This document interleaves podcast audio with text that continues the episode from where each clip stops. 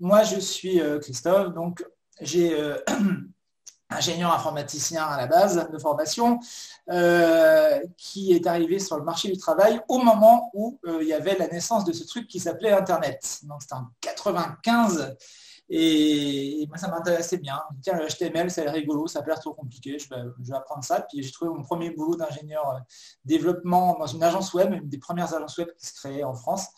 Et puis ben, j'étais le premier employé. Et puis après, j'ai fait embaucher euh, Olivier, mon pote de promo, euh, deuxième employé. Et puis après, on a embauché d'autres gens. J'avais plus de potes de promo disponibles, donc on a embauché des gens qu'on ne connaissait pas.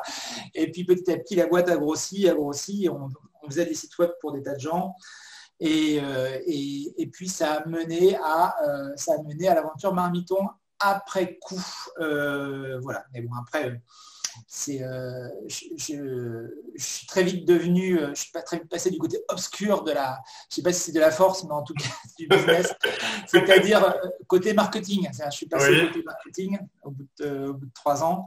Euh, alors, pour des raisons bizarres, hein, j'étais amoureux d'une fille qui était au marketing. Et, en fait, euh, et, puis je trouvais que ce qu'elle faisait était vachement bien. Vachement et tu as, appris pour euh, parler avec? Et puis, et puis au final, au final elle me dit, mais tu, serais sûrement doué pour ça. Bon, j'ai rien, rien réussi à faire avec elle, mais au final, je suis passé côté marketing et c'était hyper intéressant. Et en fait, ça me, convenait beaucoup mieux que la technique pure. Et donc, c'était une bonne chose. Comme quoi, l'amour mène, à tout, même à ce qu'on ne pensait pas. ça, c'est vrai. Bah, moi aussi, je me suis tourné vers, le marketing, mais du coup, avant d'avoir fini l'école d'ingénieur. Pourquoi pas? Parce que, voilà, quoi. Et bah, du coup, euh, du coup, du coup, j'avais préparé un petit peu un plan. Du coup, euh, Qu'est-ce que tu avais fait, toi, niveau scolaire, avant d'arriver à l'NCA ou un truc comme ça? Alors, moi, j'avais fait un.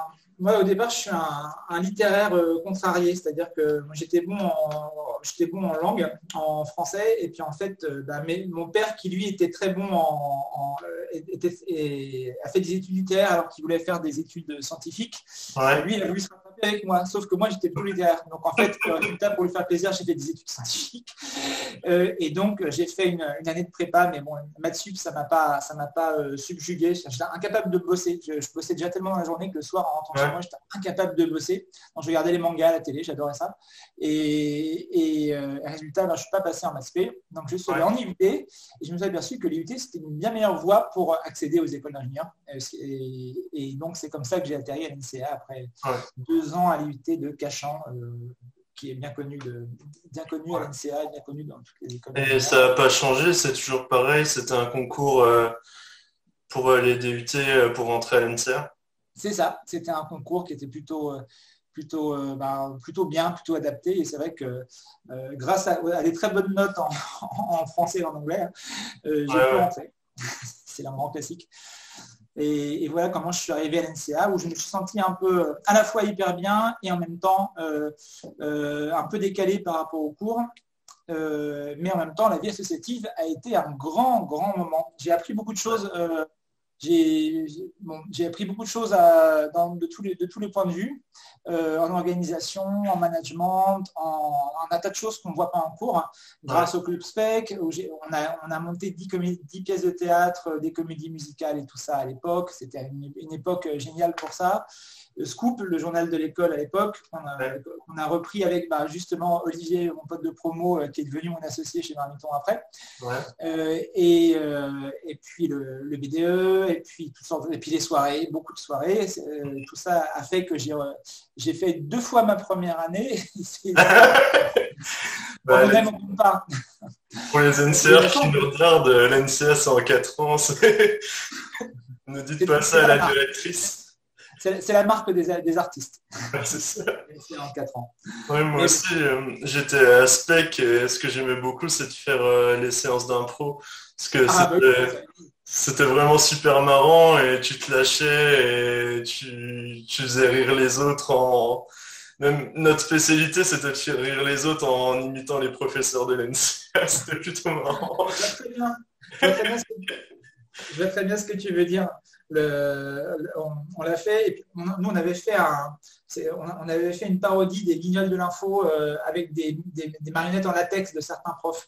C'était pousser le, pousser le, on va dire le, perfectionnement un peu, un petit peu loin. Ça nous avait pris du temps, du temps qu'on n'avait pas forcément pour bosser sur les cours. Mais bon, ça c'était pas, pas dire que c'était pas grave, mais bon, c'était au, moins euh, s'amuser. Et euh, c'était comment la vie avant? Parce que euh, on m'a raconté qu'il y avait des bières à la cafette et tout. Euh, c'était un peu. Écoute, j'ai fait partie du BDE qui a fait venir la bière pression à la cafette à une époque où il n'y avait pas. Et en fait, à l'occasion des campagnes BDE, il y, a eu la, il y a eu la bière pression qui arrivait à la cafette. Et puis elle est restée bah, elle est restée jusqu'à ce que nous on parte de la, cafette. En fait, elle, est, la cafette c'était la cave à l'époque. Et ah oui? moi, j'ai connu la construction du bâtiment A où il y a eu la nouvelle cafette. Euh, et donc, on avait la cave pour les soirées. Et la, enfin, au début, il n'y avait, que la cave qui était la cafette. Et après, il y avait la cave et la, nouvelle cafette. Ça, c'était quand j'étais en, dernière année. Et c'était un autre monde. C'était bizarre d'avoir un, bâtiment tout propre, tout neuf. Euh, et là, il y, a, encore une nouvelle cafette qui est en cours de construction. Euh, ah ouais? Ouais, ouais, ils ont tout refait en bois et tout. Écoute, euh, je, suis passé, je suis passé voir il y a, je suis passé voir il y a, j'y suis allé deux fois, j'y suis allé pour le baptême de la promo euh, cette année et j'y suis allé il y a 3-4 ans où j'ai vu la nouvelle cave. C'est dingue, tu as, l'impression d'être ailleurs tellement, euh, tellement tu as de place pour les assos, tellement tu as de... Bah, c'est juste dingue, c'est dans, dans, nos rêves les plus fous, on n'aurait pas imaginé ça à l'époque. Mais bon, l'école à l'époque, euh, elle n'était pas grande. Moi, je faisais partie de la dernière, la dernière promo. On était 99, on était moins de 100. Donc ah, oui, ah oui, ça a bien, bien augmenté. C'était petit. Euh, et, donc, euh, donc, on avait un peu moins de moyens. Et puis, depuis, depuis ça a bien, bien, bien augmenté. Mais bon, après, c'est une, une, belle, une belle époque et j'en garde des très, très, très, très, très, très bons souvenirs. Parfois, je rêve encore de l'école.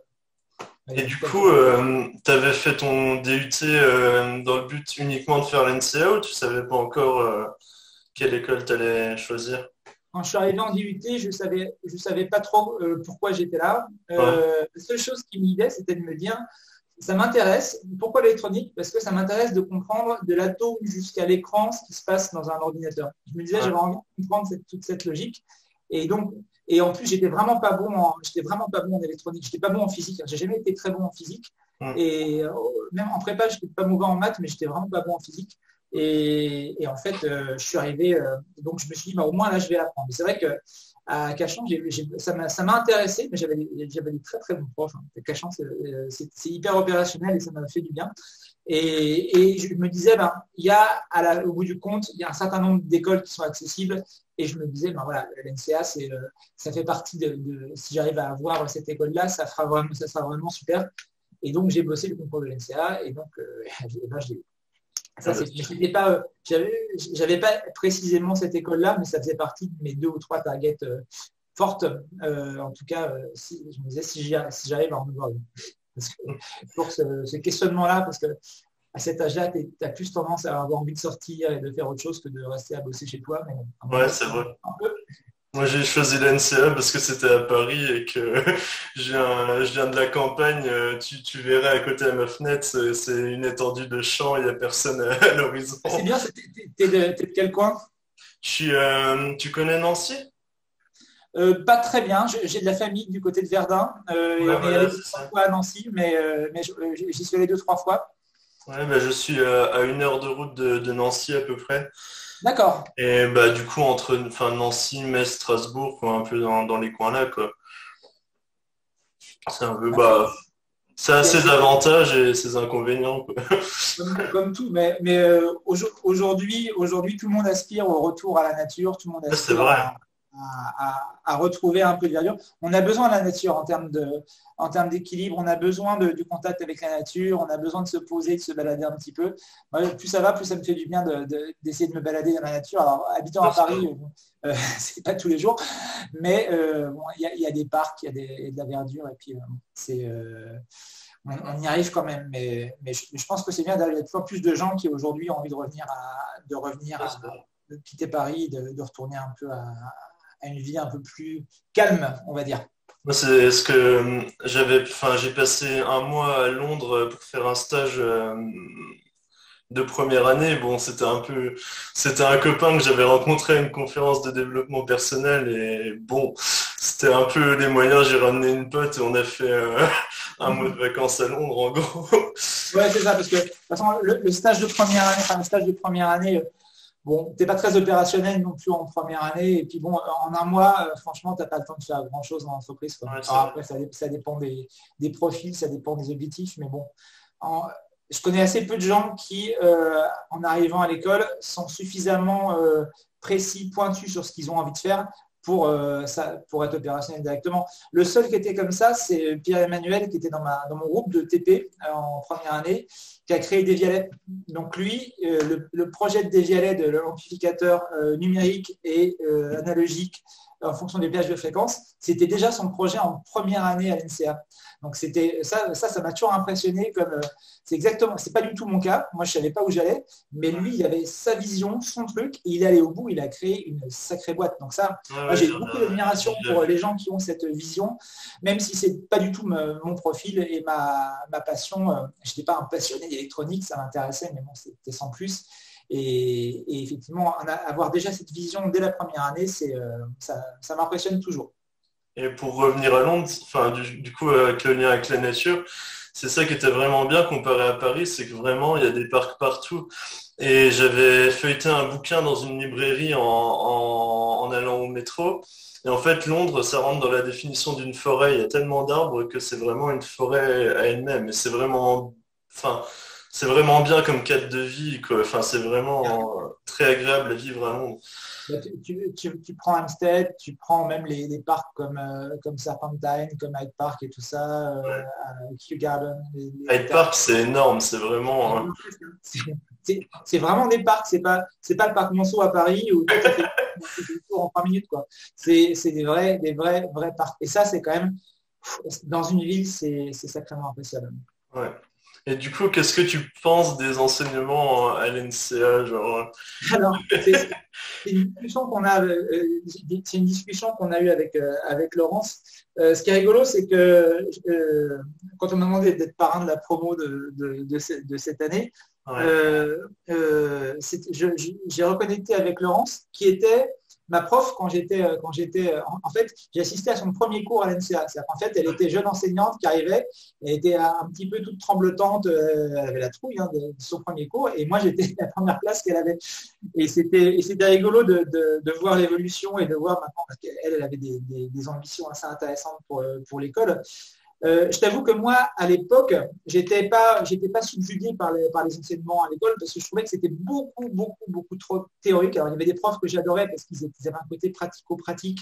et, il y en avait d'autres il y en avait d'autres où c'était vraiment, vraiment, euh, il y en avait qui étaient euh, hyper théoriques. Et moi, je t'avoue que l'art pour l'art, la théorie pour la théorie, c'est pas mon truc. Moi, j'ai besoin de, de, de, voir un peu concrètement où ça va. Et je suis pas, je suis pas un grand théoricien. Euh, et surtout, moi, ça me saoule. Si je ne sais pas concrètement où ça va, euh, ça ne me donne pas envie. Et c'est vrai que l'enseignement qu'on avait eu à l'UT m'avait beaucoup plus convenu parce que bah, c'était un enseignement qui avait pour vocation première quand même euh, d'être opérationnel et je trouvais que ça m'avait beaucoup plus parlé. Après, le fait de revenir comme ça à la théorie, j'avais l'impression de revenir un peu en prépa avec certains cours. C'était pas trop ma tasse de thé, mais bon, il fallait bien se, fallait bien s'adapter et bon, bah, bon an, mal an, euh, mais j'ai des bons souvenirs de certains profs et il y a d'autres il y a d'autres profs euh, il y a d'autres profs qui m'ont pas vraiment pas suivi après il y avait des il y avait des bons profs sur des sujets que j'aimais pas. Typiquement il y avait un prof euh, je lui ai dit à un moment donné bah, franchement votre cours il est très bien et grâce à vous j'ai compris que c'est que ce que vous ce qu'il y a dans votre cours c'était absolument pas ce que je voulais faire. C'est déjà ça. Et je lui ai dit et pour le coup il m'en a pas voulu c'était Monsieur Beckman qui était adorable. Euh, et, euh, donc, au final, j'ai été quand même un peu saoulé par certains cours beaucoup trop théoriques.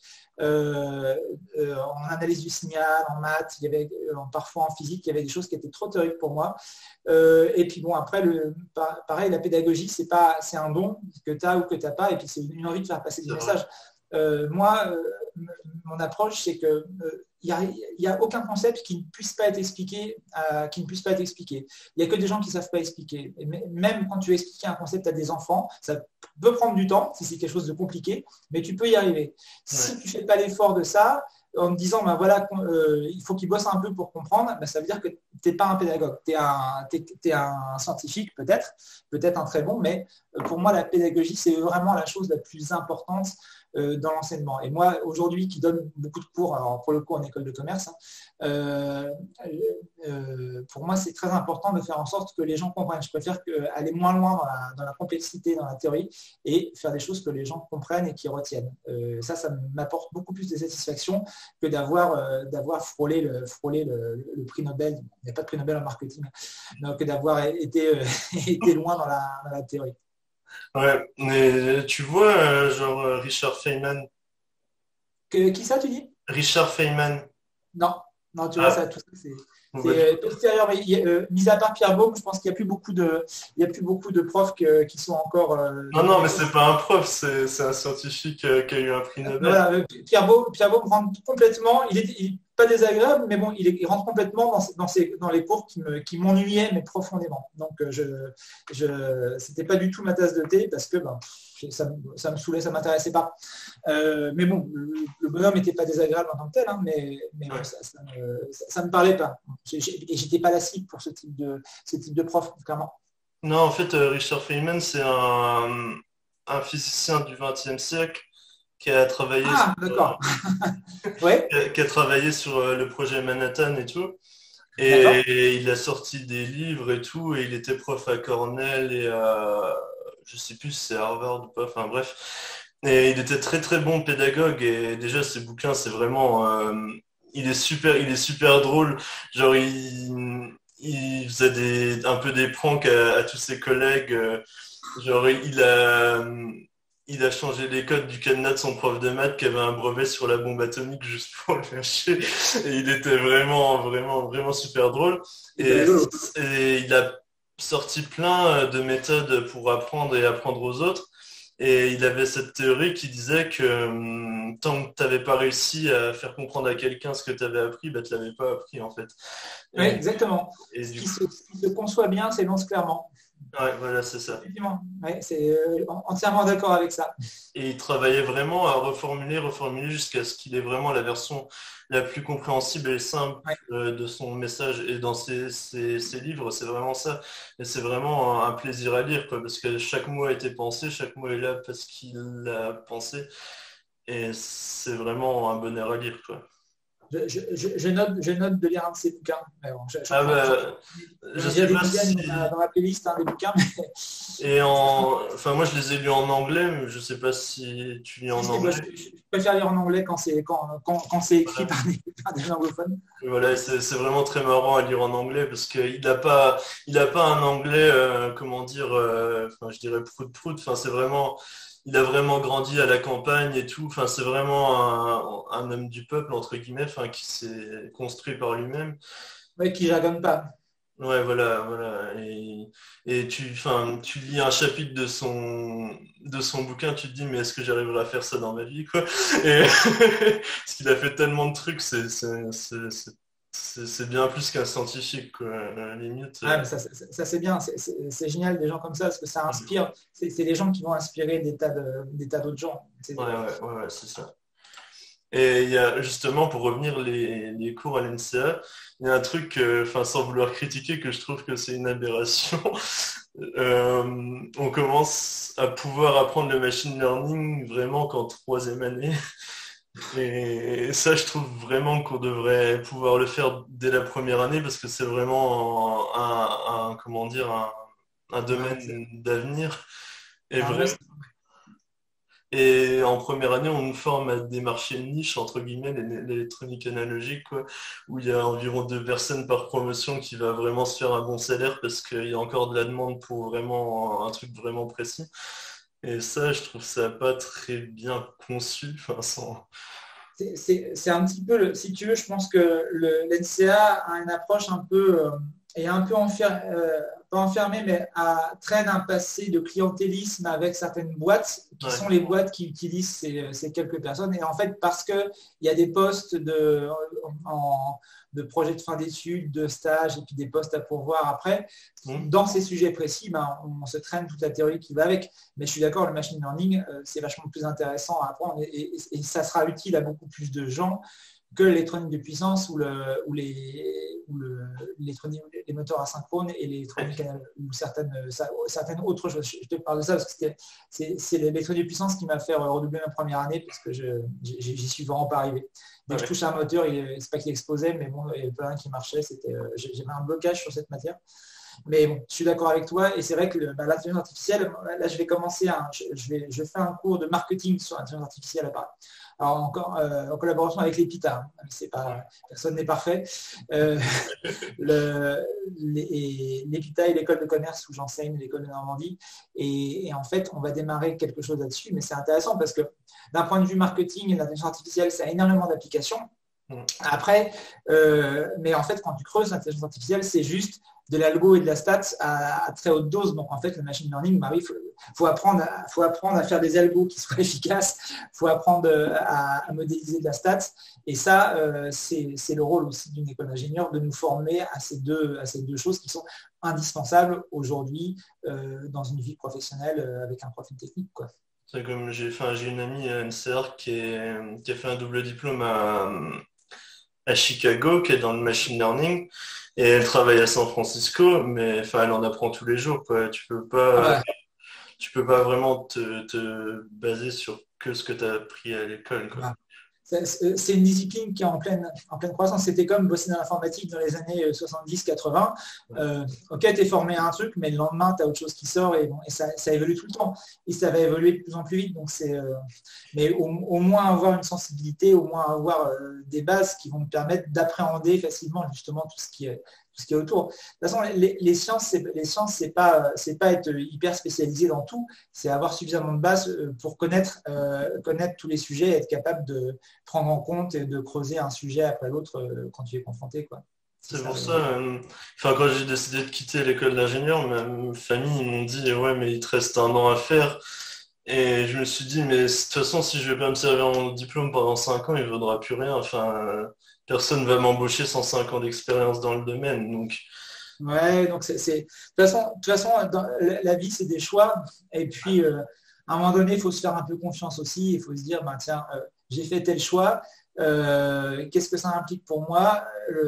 Et, choisir, c'est toujours, euh, c'est toujours un, arbitrage. Donc, je, je, mets de côté quelque chose, je perds quelque chose, mais je gagne autre chose. Donc, c'est euh, est-ce que ce que je gagne euh, est plus important que ce que je perds? Bah oui, à partir de ce moment-là, ben, ton choix il est justifié. Donc, c'est pas, c'est pas du tout.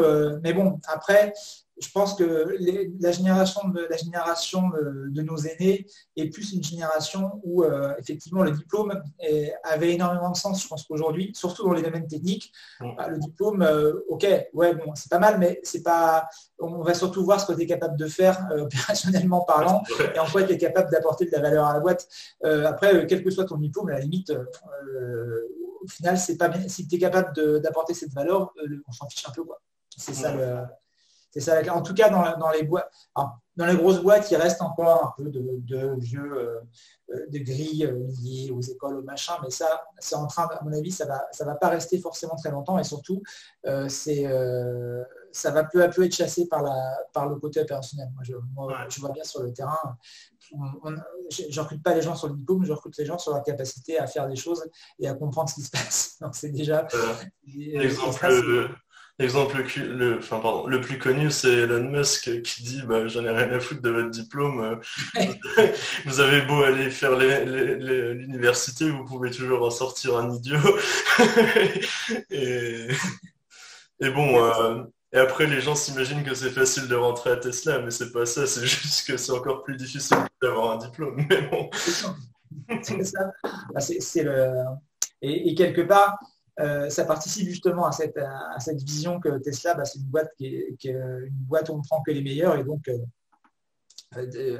c'est aussi le storytelling de la boîte et le storytelling d'Elon Musk d'être dans la, surbrillance et la surperformance. Mais bon, chaque, boîte a, son, ses figures et a sa, légende. Hein. Normal. C'est comme, enfin, pour revenir à, l'idée qu'on parlait avant, tu connais Jordan Peterson? Comment tu dis? Jordan Peterson. Ça me dit quelque chose, ça. C'est un clinicien psychologiste canadien qui est devenu connu il y a à peu près 2-3 ans parce que euh, bah, il s'est battu avec les féministes sur internet sur un peu un peu euh, les, problèmes de de comment on dit en français d'écart de, de, paye quoi. Et il n'est pas d'accord pour dire que c'est intrinsèquement euh, le fait qu'une femme soit moins payée c'est pour plein de raisons euh, au final parce que bah, elles sont pas enfin elles ont pas envie euh, comme les hommes de passer 90 euh, heures par semaine à faire que du boulot et, des trucs comme ça enfin moins moins souvent quoi. Et, aussi que les hommes sont plus enfin ont plus de probabilité de, travailler dans des endroits dangereux et, compagnie. Et enfin et il explique un peu enfin qu'il y a quand même des raisons pourquoi en moyenne il, rentre dans la complexité des chiffres. C'est-à-dire qu'en fait, le problème euh, et la, grande souffrance du monde vient souvent, on simplifie les choses, on simplifie les raisonnements. Et en fait, quand on creuse, quand on prend la peine d'appréhender et d'accepter la complexité des choses, ben, on se rend compte qu'il y a des raisons.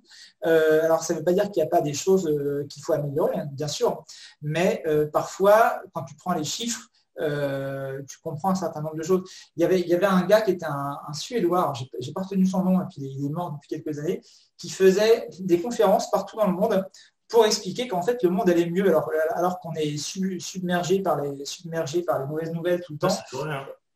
Et il faisait des confs où il montrait, euh, démontrait par, clairement avec des chiffres que bah, la mortalité infantile euh, se cassait la figure, qu'il y avait de plus en plus de, de plus en plus d'enfants qui allaient à l'école dans tous les pays du monde, que le, que le niveau de vie, euh, le salaire moyen, le salaire minimum euh, augmentait partout, et qu'il y avait de moins en moins de morts par accident de la route, par, par assassinat et tout ça. Donc au final, il démontrait que tout allait mieux. Or, effectivement, le principe, principe de, de le, principe euh, qui veut que euh, il y a un principe qui veut qu'effectivement les médias nous parlent, euh, nous, disent, que les, trains qui, qui avaient valeur n'intéressent personne. Or, quand on creuse, et moi je l'ai creusé sur les réseaux sociaux, en fait, quelles sont les émotions qui vont déclencher justement l'engagement de la part des gens? En fait, on s'aperçoit que les émotions positives vont déclencher plus d'engagement. La, vraie martingale, c'est il faut de la surprise et de l'émotion forte. Mais si l'émotion est positive, ça va engager plus que si c'est de l'émotion négative. Donc moi, je pense qu'effectivement,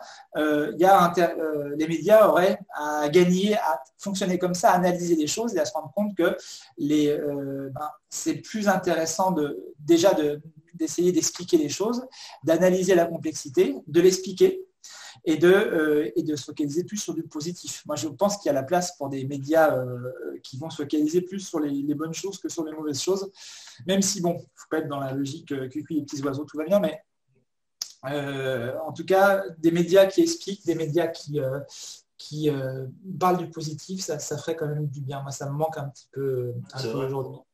Mais après, le truc, c'est qu'on a été enfin, biologiquement sélectionné pour, parce que celui qui enfin, qui fait pas attention au danger, je veux dire, s'il y a un lion à côté de toi, tu regardes pas une fois, tu es mort. Si c'est pour ça qu'on est tellement attaché à la négativité, c'est parce qu'une seule inattention et on est. Ah bah bien sûr. Mais, mais, mais ça, si tu veux, euh, notre cerveau reptilien est là pour ça. Donc notre cerveau reptilien, il va, il va réagir. Euh, il va, la, lutte, l'inhibition, la fuite, euh, il est fait pour justement reconnaître le danger et savoir et savoir s'en éloigner. Mais après, justement, ce qui fait l'humain, c'est sa capacité à voir un peu plus loin et à, maîtriser les choses et aller au-delà des raisonnements du, cerveau reptilien. Donc, euh, il y a, euh, je pense que parfois, on est encore un peu trop reptilien. mais après, le truc, c'est que c'est, c'est la première chose qui va venir dans ta tête et après, il faut avoir fait le travail pour euh, penser à la chose positive qu'il y a derrière. Il faut vraiment s'entraîner à ne pas répondre sur la première impulsion en premier. Quoi faire appel au cerveau, à la partie préfrontale du cerveau qui nous aide à être créatifs et à, trouver des, solutions. Mais bon, ça c'est une question d'entraînement, je pense. c'est pas toujours simple. Ouais. Et du coup, euh, pour en venir un peu au monde de l'entreprise, qu'est-ce qui a fait en toi que tu as eu envie de commencer à entreprendre, de monter des projets et tout?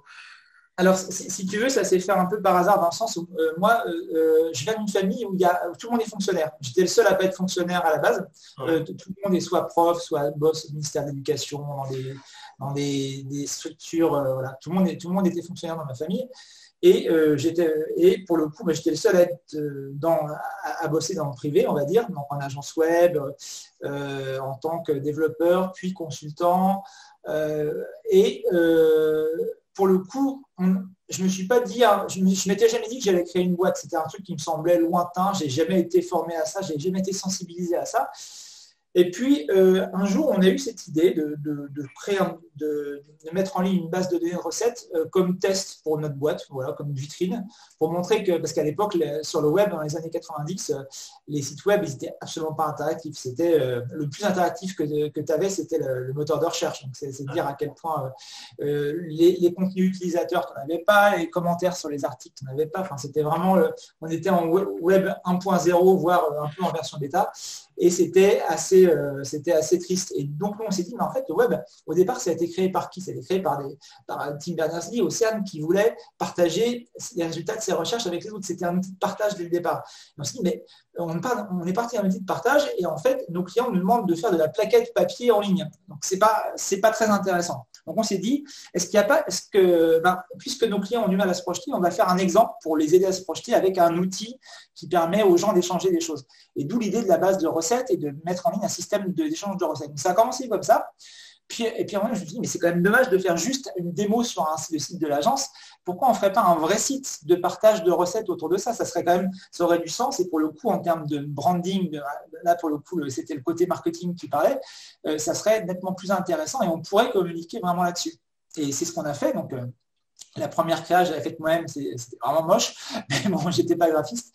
Et, puis, euh, et, puis, et puis aussi, euh, donc on, s'est dit, allez, on va en faire un site. Alors, le truc, c'est qu'il fallait, la créa, j'ai fait, et puis on devait trouver un nom. J'ai regardé sur Internet ce qu'il y avait de dispo. Miam Miam, c'est bien donc Miam Miam, donc on s'appelait Miam Miam au départ. Puis un jour, on reçoit une lettre. comme tout ça s'était fait sur les serveurs de l'agence et tout ça, moi je ne me mouillais pas. Hein. Euh, mon patron reçoit une lettre et me dit écoute, je suis un peu emmerdé, j'ai reçu une lettre euh, de la part d'un avocat qui on est assigné en justice pour, euh, en, droit des marques. Donc en fait, on a pour parasitisme. Parasitisme. Alors c'est quoi ce truc? Et en fait, heureusement, lui avait son avocat et tout ça. Donc lui, lui qui s'était intéressé au projet et tout ça, qui nous soutenait là-dedans, parce que bon, bah, déjà on s'entendait bien et puis bon, il trouvait ça sympa. Et puis ça mettait un peu les projecteurs sur l'avance aussi. Et donc il a dit, bah, on, va, on va se défendre. Et donc on s'est retrouvé à, aller avec euh, Olivier, donc mon, comparse sur ce projet-là.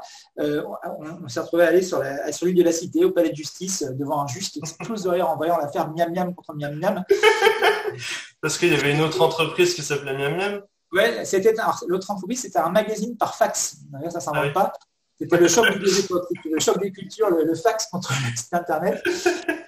Mais le problème, c'est qu'effectivement, euh, ils attaquaient aussi parce qu'ils avaient raison. C'est-à-dire qu'en fait, ils avaient déposé la marque Miam Miam et donc ils étaient parfaitement dans leur droit. Mais le truc, c'est qu'il y avait eu une jurisprudence qui était la jurisprudence Estelle Hallyday. Estelle Hallyday avait attaqué un site qui avait repris des photos d'elle. Elle avait gagné à l'époque 470 000 francs, un truc comme ça, de dommages et intérêts. Et donc, eh ben, eux, ils demandaient carrément, comme on avait commencé à faire un, peu parler de nous, ils demandaient un million de francs de dommages et intérêts. Euh, voilà, comme ça, on essaye. Hein. Ouais, ouais. Euh, mais bon, au final, au final ben, on a expliqué les choses clairement. Le, le, gars n'est pas venu à la réunion, euh, il n'y avait que son avocat. On était là avec, on était là tous les deux. Donc on a expliqué les choses au juge qui, était un, gars qui avait, qui avait l'air d'avoir à peu près compris de quoi il s'agissait, qui était plutôt sympa.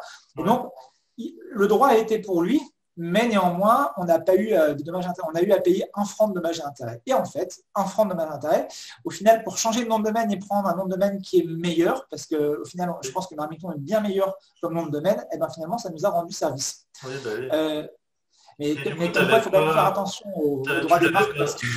Tu l'avais pas trouvé, lui, euh, en recherche, enfin au début? Non, bah écoute, j'avais pas trop, je m'étais pas, j'avais à mon avis pas assez creusé le sujet, c'est ça aussi.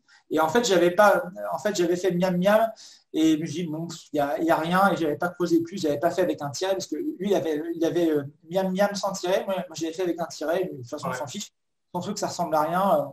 Euh, donc, euh, et j'avais pas vu qu'il y avait un magazine par fax derrière, parce que j'étais pas abonné des magazines par fax à l'époque. mais c'était de la négligence de ma part. C'était entièrement ma faute. C'est pour ça que j'étais pas très fier quand on est allé de, dans le bureau du juge.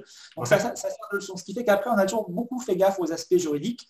Et maintenant, je, continue à faire très gaffe aux aspects juridiques parce que quand tu, te, prends un procès pour ça, après, tu, réfléchis un peu plus. C'est une bonne leçon. Et, après, en fait, ce qu'on a fait, c'est qu'on a pris des noms de domaine qui étaient dispo, dont la marque était dispo. On a fait voter tous nos potes. C'était du crowdsourcing de, de noms de domaine. Et c'est Marmiton qui arrivait largement en tête. Et donc, on aurait dû faire ça dès le départ. C'est juste que on a fait les choses un peu vite. En plus, à l'époque, on, on sous le boulot, donc on n'avait pas beaucoup de temps. Et donc, moi, j'ai fait ça un peu à l'arrache.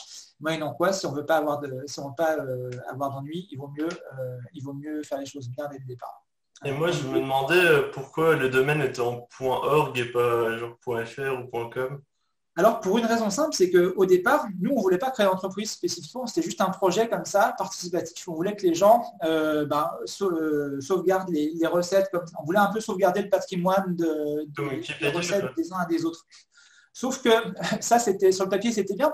Mais un jour, mon patron, avec qui heureusement je m'entendais bien, me dit bon, T'es sympa avec ton truc, mais ça nous bouffe les, deux tiers de la bande passante de la boîte. En fait, tous les serveurs, euh, on avait quand même euh, eu pas mal de visibilité assez vite, parce qu'on avait un, tout petit peu communiqué comme ça, mais sans rien dépenser, avec des bouts de ficelle. Et en fait, ça s'était pas trop mal passé. Et donc, très vite, on avait eu beaucoup de monde sur le site et donc ça prenait euh, les deux tiers de la bande passante de tous les serveurs, donc de tous les clients de la boîte. Donc en fait, mon patron a commencé à dire écoute, t'es sympa, mais euh, ça nous coûte cher. À l'époque, l'hébergement coûtait encore un peu cher. Et donc on s'est dit bah, il faut qu'on arrive à payer pour ça. Donc payer pour ça, euh, si tu ne gagnes pas d'argent, c'est compliqué. On n'allait pas mettre de notre poche pour ça. Donc euh, on s'est dit bah, la seule, chose à faire, c'est de créer une société. Donc là, on, l'a fait, on l'a fait en associant en associant aussi ben, Anne-Laure, qui était une, autre collègue qui, qui, arrivait dans la boucle et qui, et qui, a, qui bossait sur le projet avec nous. Et puis Jean-Bernard qui nous avait fourni la base de, recettes de départ. En fait, c'était une base de recettes euh, euh, qui était disponible gratuitement en ligne, mais qui avait été faite par deux personnes, dont Jean-Bernard et dont un autre, mais qui, lui, a qui a proposé de s'associer, mais qui lui n'a pas voulu. Il a préféré qu'on lui verse des dividendes sur sa base pendant, euh, pendant un certain nombre d'années. Donc c'est on a fait les choses dans, les règles pour être clean avec tout le monde. Et puis une petite part aussi pour mon patron parce qu'il nous hébergeait gratuitement en échange de, quelques pourcents de la société. Et c'est comme ça que ça s'est créé parce qu'il fallait trouver de l'argent pour financer tout ça. Donc, euh, on a fait ça.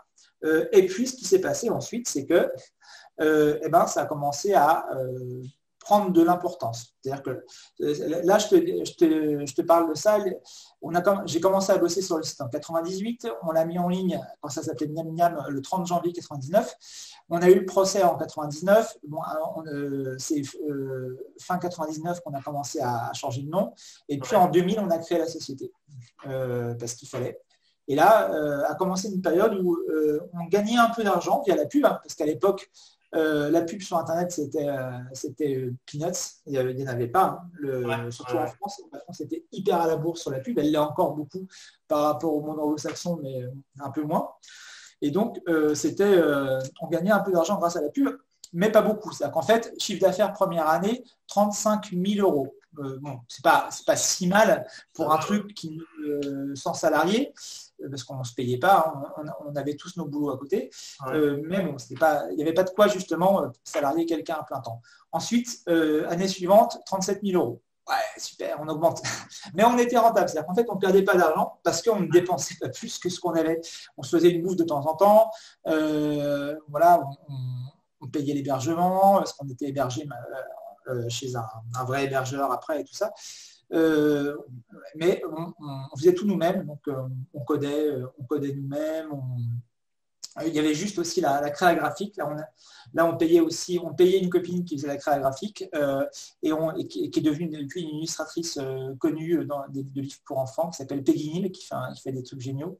Mhm. et puis on a, on a aussi, on avait aussi le conseil juridique et le comptable. Donc le comptable, tu un peu obligé de le payer, même si on ne payait pas très cher. Et puis, on avait payé pour avoir des mentions légales qui nous protégeaient, euh, etc. Donc, on était un peu prudent euh, là-dessus. Donc, ça, ça, ça a coûté un peu d'argent, mais on arrivait à tout payer. Mais bon, on, aurait, on commençait à se dire qu'un jour, ça serait bien qu'on puisse se payer et être à plein temps là-dessus. Mais euh, bah, on avait, même si on, on est assez vite devenu leader en France. Hein. on est, en 2003, on était leader français des sites de cuisine face à des gens qui, eux, avaient des équipes, des vraies équipes en place. Donc ça, c'était rigolo. Euh, et, mais en fait, on était leader, mais en fait, on, avait tous un boulot à côté. Moi, je, suis allé bosser trois ans au Crédit Agricole euh, parce qu'il fallait bien, euh, fallait bien bosser. après il y, a eu un petit trou d'air au niveau des boîtes internet avec l'explosion de la bulle en 2000. Donc, il y a eu cette espèce de, cette espèce de à l'époque, il y avait des récompenses, les clics d'or, les nets d'or, tout ça. Il y avait cette soirée euh, où nous, on avait eu un clic de bronze de, je ne sais plus quoi. Et il n'y avait que des boîtes qui, étaient, euh, euh, qui, gagnaient, qui étaient des boîtes qui étaient en train de fermer parce que explosion de Internet. Donc, cette espèce de soirée apocalyptique où tout le monde était là sur scène. C'est vraiment sympa. On est content la boîte ferme. tout le monde est licencié. je, vais, laisser la clé sous la porte en partant. Donc, c'était assez bizarre. nous, et là, on était bien content de, de, d'être à plein temps sur le projet. Mais il fallait quand même qu'on trouve euh, du boulot ailleurs parce que bon, pareil, il y avait eu un plan social dans, notre boîte. Euh, donc on avait tous euh, cherché ailleurs. Et moi, j'avais une opportunité de créer à l'école. Trois jours après avoir dit à mon père lors d'un déjeuner un dimanche que jamais je bosserai dans la banque parce que c'est vraiment un sujet qui m'intéresse pas du tout. Trois jours après, j'avais une opportunité pour bosser dans la banque et je disais oui parce qu'effectivement, au final, ben, au final, bon, il y a des imbéciles qui ne changent pas d'avis. Et puis, euh, c'était euh, le bon compromis en termes de jours de congé euh, possibles et d'aménagement du temps pour pouvoir gérer un deuxième plein temps à côté qui était Marmiton. Plus une reprise d'études, parce qu'au passage, j'avais commencé un master à l'ESSEC aussi en, à temps partiel, histoire de, parce que j'avais peur de m'ennuyer un petit peu en faisant avec deux boulots à plein temps. Donc c'était, j'avais repris ça à côté.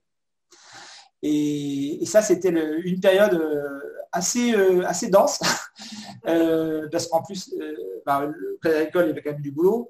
Et, donc, je ne me suis pas ennuyé pendant, je suis pas trop ennuyé pendant 2-3 ans. Moi, justement, pour ça, je me suis mis à, travailler pour Uber Eats. Ah. Et, c'est vraiment bien parce que bah, j'aime bien travailler dans le marketing dans le domaine des restaurants, mais bon, c'est un peu mort en ce moment parce que bon, la crise et tout. Ouais. Ça va revenir, mais bon, pour l'instant. Hein. Et c'est vraiment bien parce que je peux travailler dans n'importe quelle ville et aller un peu réseauter avec les restaurants. On, cause pendant que la, nourriture cuit et tout. Et c'est vraiment bien parce que en ce temps de confinement, bah, je suis dehors toute la journée au contact des gens et je fais plaisir aux gens parce que par exemple il y a des petites dames qui peuvent pas sortir de leur appartement parce qu'elles sont malades, bah, je leur apporte à manger et c'est vraiment euh, entre guillemets euh, satisfaisant. Et, c'est vraiment bien parce que je peux choisir les horaires que je veux et bosser sur ma boîte à côté. Euh, et voilà, et là, mon, prochain projet, c'est de prendre un appartement à la ville parce que bah, je perds euh, deux heures par jour de, pour aller à la ville quoi, en voiture. Et je perds l'après-midi à être comme un con dans la voiture parce qu'il n'y a pas de commande. Et bon, j'écoute quand même des livres audio euh, pendant le temps-là, mais c'est pas, enfin, c'est pas terrible. bah c'est une perte de temps. Heureusement, il y a les livres audio et les podcasts, hein, mais, euh, mais, bon, c'est pas. Il y a un moment, euh, si tu veux, si tu veux avancer, avancer je pense que c'est bien d'arriver à, dépasser ça. Mais je suis quand même sur la bonne voie parce que ce que je dépense en essence pour aller à la ville, c'est le prix d'un loyer à la ville. Donc, ah bah d'accord. c'est plus intéressant. C'est vite vu, ouais, c'est ça. Et il y a un truc que je me demandais vraiment, enfin j'ai ma petite idée, mais comment on, on, fait la promotion d'un site internet quand il n'y a pas les réseaux sociaux, quand il n'y a pas Facebook et compagnie euh, Comment on se fait connaître quand il n'y a pas de canaux euh, sur internet qui existent encore quoi? Alors en fait, tu as deux choses. Deux choses. Une chose qui est plus vraiment possible maintenant et une chose qui est encore toujours et sur laquelle j'insiste toujours, toujours beaucoup. La première, à l'époque, euh, les années 2000, c'est début des années 2000, c'est le moment où en fait euh, il y avait une explosion d'Internet en tant que, en tant que, en tant que phénomène de société. C'est-à-dire qu'en fait, en 2000, tu avais 3% des foyers connectés, bon, pour arriver maintenant à 90%. Mhm. Mais à l'époque, c'était le début. Et en fait, tu avais, les, avais encore les modems qui faisaient tu avais l'équipe de connexion dans les, de connexion en CD-ROM dans les, dans les magazines. Euh, c'était un peu la nouveauté. Et puis en plus, il y avait eu un, c'était marrant parce qu'on avait vu ça, c'était hallucinant. Jusqu'en 97, il y avait eu un discours qui était Internet, c'est mal, c'est des pédophiles, c'est des hackers, machin, ah, c'est le mal, mal. Internet, on n'en veut pas. Euh, des Minitel, c'est bien, c'est français. Et puis d'un seul, coup, changement complet. Internet, c'est génial. Découvrez Internet, lancez-vous. Parce que France Télécom avait lancé son offre One en 97. Et on a vu le changement de ton dans les médias, mais du jour au lendemain, ça avait complètement changé. Donc là, euh, qu'on vienne pas me dire qu'il n'y a pas de collusion entre les. Mais bon, personne n'a dit qu'il n'y avait pas de collusion entre les médias et les, opérateurs et les industriels. Évidemment qu'il y en a. Euh, et ça fait partie du jeu. On ne va pas, euh, débattre sur le sujet, mais en tout cas, c'était assez flagrant. Et en fait, ce qui s'est passé, c'est qu'il y a eu dans tous les magazines, magazines généralistes spécialisés, etc., d'un seul coup, euh, d'un seul coup une, euh, euh, des rubriques Internet qui sont apparues. En rubrique Internet, qu'est-ce qu'on mettait dedans? C'était tout et n'importe quoi. Moi, je me suis dit, mais c'est vachement bien parce qu'en fait, il y a des tas de gens qui sont catapultés chefs de rubrique Internet qui ne connaissent rien. Donc, en fait, si j'envoie des communiqués de presse ou des choses prêtes à, prêtes à couper, prêtes à pré-mâcher, eh ben, j'ai des chances qu'il y ait des retours. Alors, je n'ai pas eu des milliers de retours. J'en ai eu quelques-uns, mais dans l'IB, dans l'Express, dans, dans des trucs comme ça. Et en fait, au final, ça, ça a vachement aidé. Ça, c'est la première chose. Donc, les relations presse, ça, ça marchait à l'époque. C'était facile à l'époque. Aujourd'hui, ça marche encore, mais c'est plus compliqué. Et la deuxième chose qui, pour le coup, marche toujours très bien, et les réseaux sociaux ne sont qu'un nouveau support pour ça, c'est le bouche à oreille. Le, bouche à oreille, ça reste le meilleur vecteur pour quelque marque que ce soit. Et ce matin, j'avais un cours sur les, un cours de marketing où je parlais des réseaux sociaux et je reparlais de comment les réseaux sociaux ne sont qu'un gigantesque vecteur, avec un, paquet de biais maintenant, pour le bouche à oreille. C'est-à-dire qu'en fait, tu euh, as des gens qui parlent de certains sujets et qui vont relayer certains sujets. Et donc, toi, en tant que marque, ou en tant que quelqu'un qui veut pousser un produit, un site ou euh, quoi que ce soit, ben, euh, l'idée c'est de faire, en sorte que ton sujet soit intéressant et que tu aies des gens qui en parlent. Nous, à l'époque, on n'avait pas de réseaux sociaux, qu'est-ce qu'on faisait? Ben, En fait, on, mettait des liens partager cette recette ou envoyer cette recette à un ami. Et ça, ça nous a généré mais des dizaines et des dizaines de milliers de, euh, visites, juste parce que ben, c'était un moyen simple et pratique de... Euh, c'était l'ancêtre des, réseaux sociaux, quelque part. Et on avait un forum, on avait... on avait j'étais présent sur les newsgroups aussi, c'est les euh, FR, Rock, euh, Cuisine, enfin des trucs que, personne connaît maintenant parce que ça, parle qu'aux dinosaures comme moi, mais c'était des, des, équivalents des forums publics, les ancêtres des réseaux sociaux quelque part. Mais la clé, ça reste toujours le bouche-oreille. Et aujourd'hui, ben oui, le, bouche-oreille marche encore et les gens... plus que jamais, oui. C'est ça. Parce, que, les publicités classiques marchent plus. Et maintenant, c'est plus rentable d'aller payer quelqu'un 200 euros sur Instagram pour mettre ton produit et, voilà. Après, après les, les, pubs, euh, les pubs marchent. Euh, ce qui est marrant, c'est que les pubs n'ont jamais aussi bien marché en termes de performance, en termes d'impact sur l'esprit des gens. Bon, après, si tu enlèves les, 30, les 20, 25 à 30% de gens qui ont des adblockers, évidemment, ce qui est, euh, moi, j'en mets pas parce que comme je bosse avec des marques qui vivent de la pub, ben forcément, il faut quand même que je puisse voir ce qui, ce, que, ce qui se passe. Mais bon, effectivement, moi, ça me semble, j'aurais pas ça, j'en mettrais. Euh, même si maintenant la pub native est arrivée, donc en fait la pub native elle est, beaucoup, moins, beaucoup moins bloquée.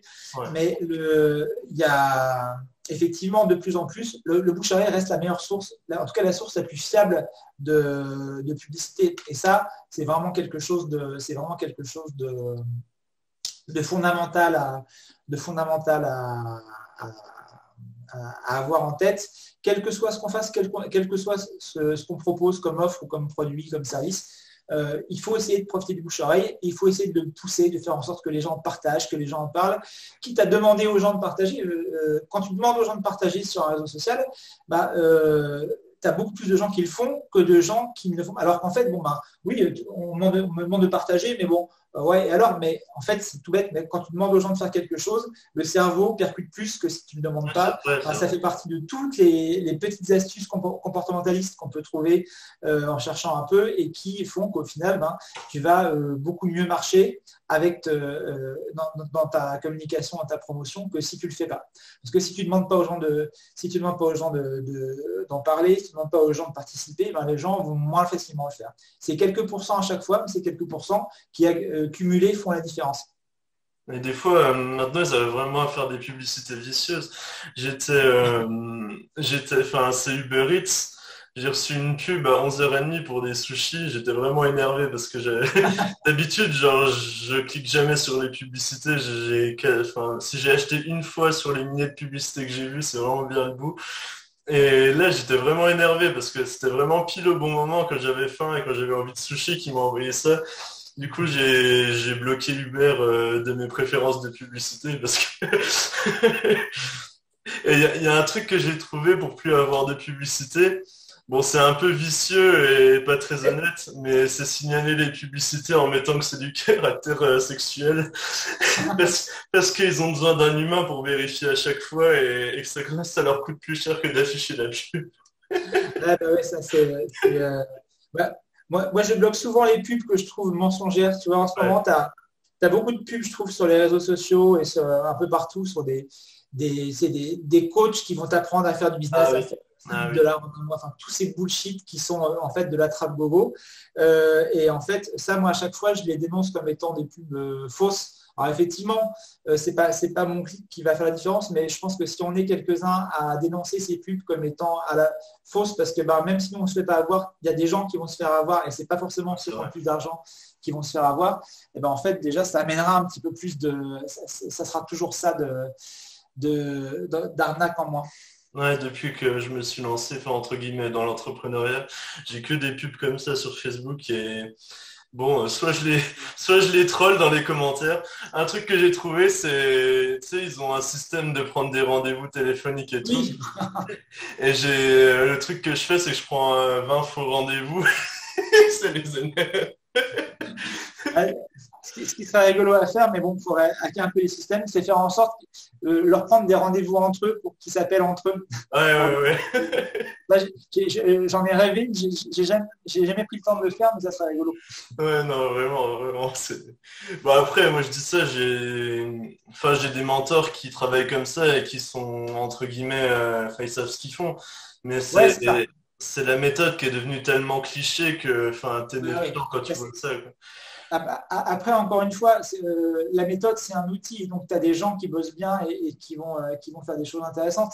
Mais quand, les gens quand les gens sont dans des promesses qui sont clairement des conneries, euh, là, c'est là où tu te dis, bon, on ne peut pas laisser passer. Quoi. Ouais, c'est ça. Et du coup, déjà, je voulais te remercier parce que quand j'étais petit, j'étais tout le temps sur marmiton quand je voulais cuisiner quelque chose ma mère, euh, enfin entre guillemets, me disputait parce que j'imprimais toujours des, des bah oui. Ouais, puis en, plus au, début on n'avait pas on n'avait pas mis en noir et blanc donc ça. ouais ouais ouais. Ah oui oui. Elle, les cartouches couleur. Elle pleurait les cartouches. J'étais en plus euh, je l'imprimais à chaque fois que je faisais la recette. Euh. ah bah oui je vois je vois très bien. Ouais, non, ça, ça, ça, a été un, un, des gros progrès dans, la série des, choses qu'on a faites sur Marmiton qui ne rapportaient rien du tout, mais sauf du bonheur pour nos, euh, sauf de, la, qualité de service pour nos internautes, c'était ça, c'était passer toutes les, versions imprimables des recettes en noir et blanc. C'était bon. Et puis bon, là pour le coup, je devais me battre parce que c'était pas quelque chose qui allait rapporter d'argent, mais euh, c'était utile. Ça, c'était important. Et ouais, ce que je trouvais vraiment génial avec Marmiton, c'est que chacun pouvait enfin, partager sa petite idée euh, au-dessus de la recette. Quoi. Et c'est vraiment euh, le processus créatif qui se répétait euh, sur Internet. Et c'est vraiment comme ça que l'art est créé, quand on prend quelque chose qu'on connaît et on, ajoute sa touche au-dessus. Ben, c'est ça. Je pense que c'est une des grosses composantes du succès de Marmiton, c'est qu'on pouvait vraiment, enfin, vraiment c'était ça, c'était le, fait de pouvoir. En fait, euh, nous, on a mis vachement de temps à comprendre en fait ce pourquoi Marmiton avait marché. Il y, avait, il, y avait, il y avait plein de raisons. Euh, la première raison étant, je pense que on était vraiment des passionnés de cuisine, là où en fait nos concurrents étaient pas vraiment, euh, en tout cas les, premiers concurrents n'étaient pas des passionnés de cuisine, ils avaient fait ça un petit peu au pif parce qu'ils avaient senti que le vent était, pouvait être favorable sur ce genre de projet. Et alors que nous, on était vraiment, vraiment passionnés par le sujet. Et, était, notre, notre but, c'était pas, c'était pas de faire du pognon. C'était pas c'était pas, on savait, on savait que c'était un outil qu'il fallait qu'on gagne de l'argent pour se payer et pour développer la boîte, mais ce c'était pas le but ultime de, de, faire l'argent. Je pense qu'on a très très mal monétisé la, très très mal monétisé la boîte parce qu'on a vendu beaucoup trop tôt. Mais bon, c'est pas grave. Le, truc, c'est qu'on a créé un truc utile. Et même si ça ne nous a pas rendu euh, multimillionnaire euh, et qu'on n'est pas au Bahamas en train de, enfin, regarder la mer, le coucher de soleil sur la mer, euh, on a fait un truc utile et on a beaucoup appris. Donc au final, le, reste, on n'est pas malheureux. Et puis c'est pas euh, ça, s'est fait comme ça. il y a eu, il y a eu, donc ça, c'était un premier facteur extrêmement important parce que les gens sentent toujours, les, internautes, surtout dans le participatif, sentent si tu es, si es un passionné, si tu es motivé, si tu es là euh, ou pas. Euh, les gens les gens sont pas idiots. Hein. Ça, c'est la, plus grosse erreur que tu puisses faire, c'est de croire que les gens sont idiots en politique ou, en, ou en business. Euh, parce qu'ils ne le sont pas. Et puis euh, l'autre chose, c'est effectivement le côté participatif, comme tu dis, euh, le fait de, donner la possibilité aux gens bah, de, commenter, d'apporter leur, un peu leur twist, d'apporter leur, leur variante. Ce qui est rigolo, c'est que à chaque fois que je rencontre des internautes, même encore aujourd'hui, deux ans après être parti, les gens me disent, vous savez, il est super votre sont bien vos recettes, mais moi, je change toujours un petit quelque chose. Mais, je leur dis, mais en fait, mais vous savez, jamais personne ne m'a dit qu'il faisait les recettes comme elles sont. Tout le monde change quelque chose. Un, c'est parce qu'on est en France et que les gens, euh, il y a une logique mettre un point d'honneur à adapter la recette à, et à mettre sa touche personnelle, ça fait partie de la fierté.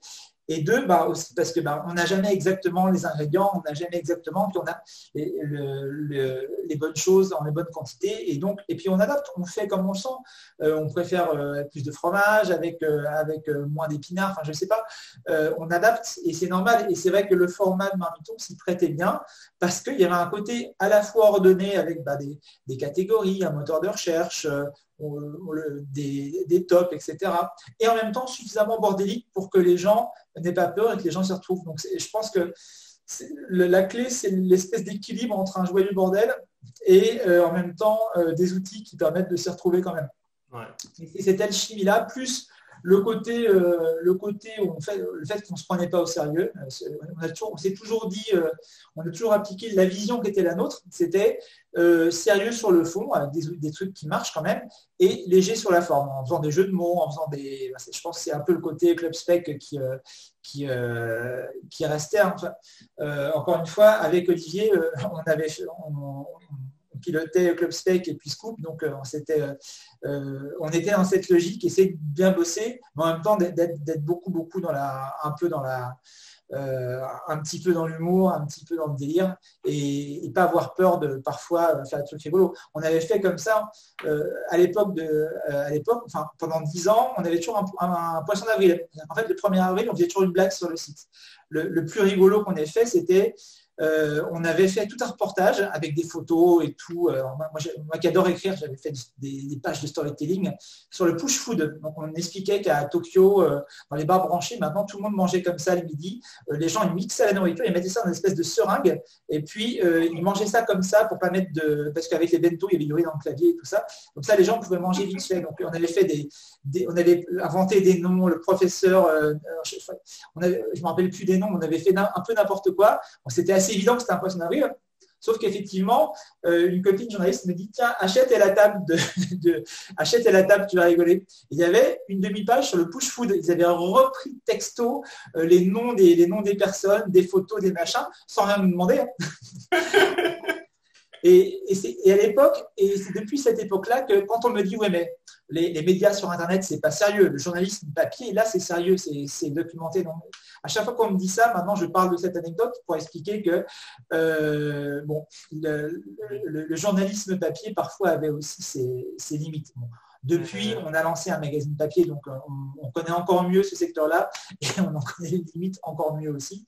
Mais c'est rigolo. Et on a toujours eu cette, espèce de, de, ton un petit peu décalé et d'humour qui faisait que, je pense, euh, les gens qui avaient peur de la cuisine, et c'était un peu notre cible, tous les gens qui avaient peur de cuisiner, eh ben en fait, nous, on ne faisait pas peur. Et en fait, et comme les recettes étaient des recettes qui venaient de gens comme eux, et non pas des recettes de chefs, euh, et, euh, eh ben, les gens euh, osaient se lancer. Là où plein de gens, sur d'autres sites ou sur d'autres sur magazines, n'osaient pas parce qu'ils se disaient, mais des recettes de chef, je vais, jamais arriver, c'est trop compliqué, je n'ai pas les ingrédients, je n'ai pas le savoir-faire, etc.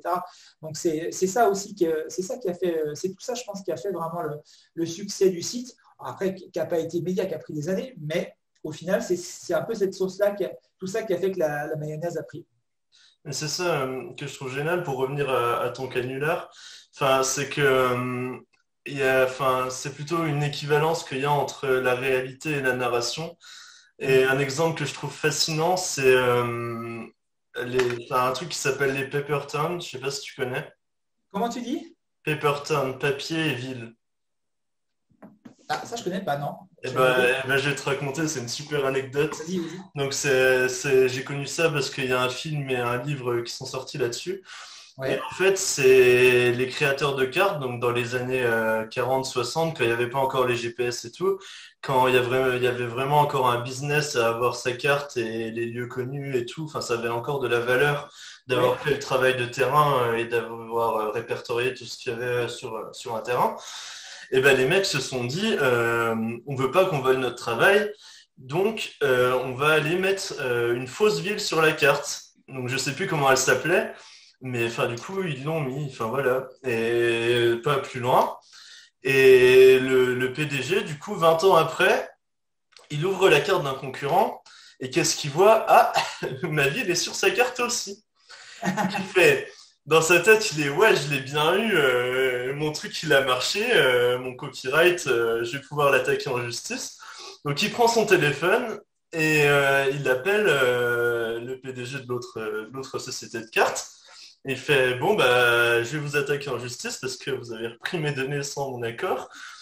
Et les mecs lui euh, bah non, en fait, euh, les gens qui ont acheté votre carte pendant 20 ans, bah, il y en a qui sont allés euh, à l'endroit que vous avez mis sur la carte et qui sont mis à construire des maisons. Et du coup, le lieu existe maintenant à cause du mec qui a, été mettre ça sur la carte pour protéger sa carte. Ah, c'est excellent ça. comme quoi la, narration, peut, peut, avoir une causalité avec la ça. inversée. c'est rigolo ça. Causalité inversée. Je note, ça, me donne des idées pour les. je suis en train d'écrire des, petites histoires pour faire des petites. Euh, et ça, c'est rigolo à utiliser. Mais du coup, c'est ça, enfin, aussi, j'avais acheté euh, ton bouquin, j'ai commencé un peu à lire. Et, euh, ouais, il y avait plein de trucs, genre par exemple la fabrication des cellules graisseuses quand on est enfant. Et, du coup, c'est vrai, moi par exemple, euh, bah, quand j'étais au collège, j'étais pas trop bien dans ma peau et compagnie. Et on va dire que le soir, le frigo, c'était mon meilleur ami. Et que, bah, voilà. et du coup, ouais, j'ai pas mal grossi pendant là. Et c'est vrai que maintenant, bah, je galère à, perdre parce que j'ai vraiment ce capital de cellules graisseuses vides ou pleines qui peuvent se remplir plus facilement que quelqu'un qui en crée pas maintenant. Quoi. C'est ça, c'est ce qui est compliqué avec ça, c'est le, là, en ce moment, je, bosse avec des gens qui sont en train de créer une, app de, coaching en nutrition pour euh, qu'ils ciblent les gens qui n'ont pas les moyens de se payer un nutritionniste euh, toutes les semaines. Euh, et on essaie de bosser, parce que moi, ça m'intéresse d'aider justement ça, parce que moi, j'ai un peu le même problème. Hein. Moi, quand j'étais petit, je ne buvais pas d'eau, je buvais du jus de fruits. Donc, t'imagines le, truc. Et, mais, à l'époque, on ne savait pas, qu'effectivement, le, sucre, ça, avait des impacts que, que ça a aujourd'hui on ne savait pas, mes parents ne savaient pas, ils pensaient bien faire. Sauf qu'effectivement, bah, moi, j'étais pas bien dans ma peau parce qu'effectivement, euh, les graisseuses, un peu multipliées. Et au moment de l'adolescence, c'était un cauchemar. Euh, après, après, ça s'est un peu tassé avec le, avec le, euh, au fur et à mesure que je grandissais. Mais c'est quelque, chose de, compliqué. Et aujourd'hui, je me dis, ben voilà, il faut essayer d'aider les, gens, voire d'aider les enfants. Moi, j'interviens beaucoup à l'école. Enfin, je suis intervenu plusieurs fois à l'école de ma fille pour donner des, petites formations nutrition euh, aux, élèves de CP, CE1, etc., pour euh, donner des, infos, même si souvent, euh, souvent les, enfants maintenant sont bien plus au courant de ces choses-là, et les parents aussi, que ce qu'on connaissait à l'époque. Donc, ça a bien évolué. Et du coup, j'avais une question. quel, champ, pardon, quel chef d'entreprise étais-tu à Marmiton, du coup? Ah, C'était compliqué parce que on est, en fait, on était vraiment deux à piloter. Il y avait Nord et moi, on était, parce que le truc, c'est que Marmiton, à un moment donné, quand on s'est dit qu'on allait s'y mettre à plein temps, euh, sur les quatre qui étaient associés, il y en avait un qui était plus âgé, qui avait des problèmes de santé, donc qui lui voulait pas, euh, pas trop passer de temps.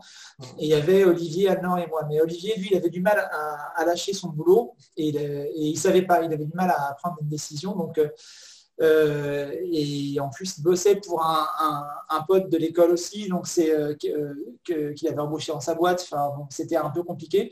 Donc, avec Alnor, on s'est dit qu'on allait, on allait lâcher nos boulots. On a négocié nos départs, hein, clairement, de manière à nous financer une année, une année de, une année pour lancer vraiment la boîte commercialement. Euh, et, on a piloté vraiment la boîte à deux, sachant que bah, Nord, elle était plus commerciale et communication. Moi, j'étais plus euh, communauté, technique, euh, marketing, opérationnel. donc, on se partageait le boulot. Et j'avais le titre de gérant parce qu'il fallait qu'il y en ait un qui, ait ce titre de, de gérant. J'avais au départ. Mais bon, on gérait tout à deux. C'était ce qui était à la fois très bien parce que c'est bien de gérer à deux, c'est bien d'être à deux pour, pour piloter une boîte parce que surtout quand on, a confiance un dans l'autre et on avait, on a toujours une grande confiance un dans l'autre. Et en même temps, parfois on s'engueulait. Mais bon, euh, euh, c'est comme dans un couple. Euh, il faut, il faut pardonner que ça sorte. Quand il faut pouvoir dire les choses. Sinon, sinon, tu prends sur toi, tu prends sur toi jusqu'au jour où ça explose et là tu casses tout. Donc c'est pas, c'est pas la bonne approche. Mais euh, le, truc, c'est qu'on euh, on a géré ça correctement à deux. Euh, jusqu'au moment où on a été racheté, parce qu'on s'est dit à un moment donné, on va s'épuiser, on, pensait qu'on faisait tout mal, en fait, on pensait que, alors ça, ça, grandissait bien, on, avait des super, une super croissance, mais comme on n'y connaissait rien, on pensait qu'on faisait mal les choses, donc on était convaincu qu'on était nul, et donc on s'est dit, bah, on va intégrer un groupe plus grand, où on va vraiment apprendre. Donc, euh, c'est pour ça qu'on a vendu au féminin euh, fin 2006.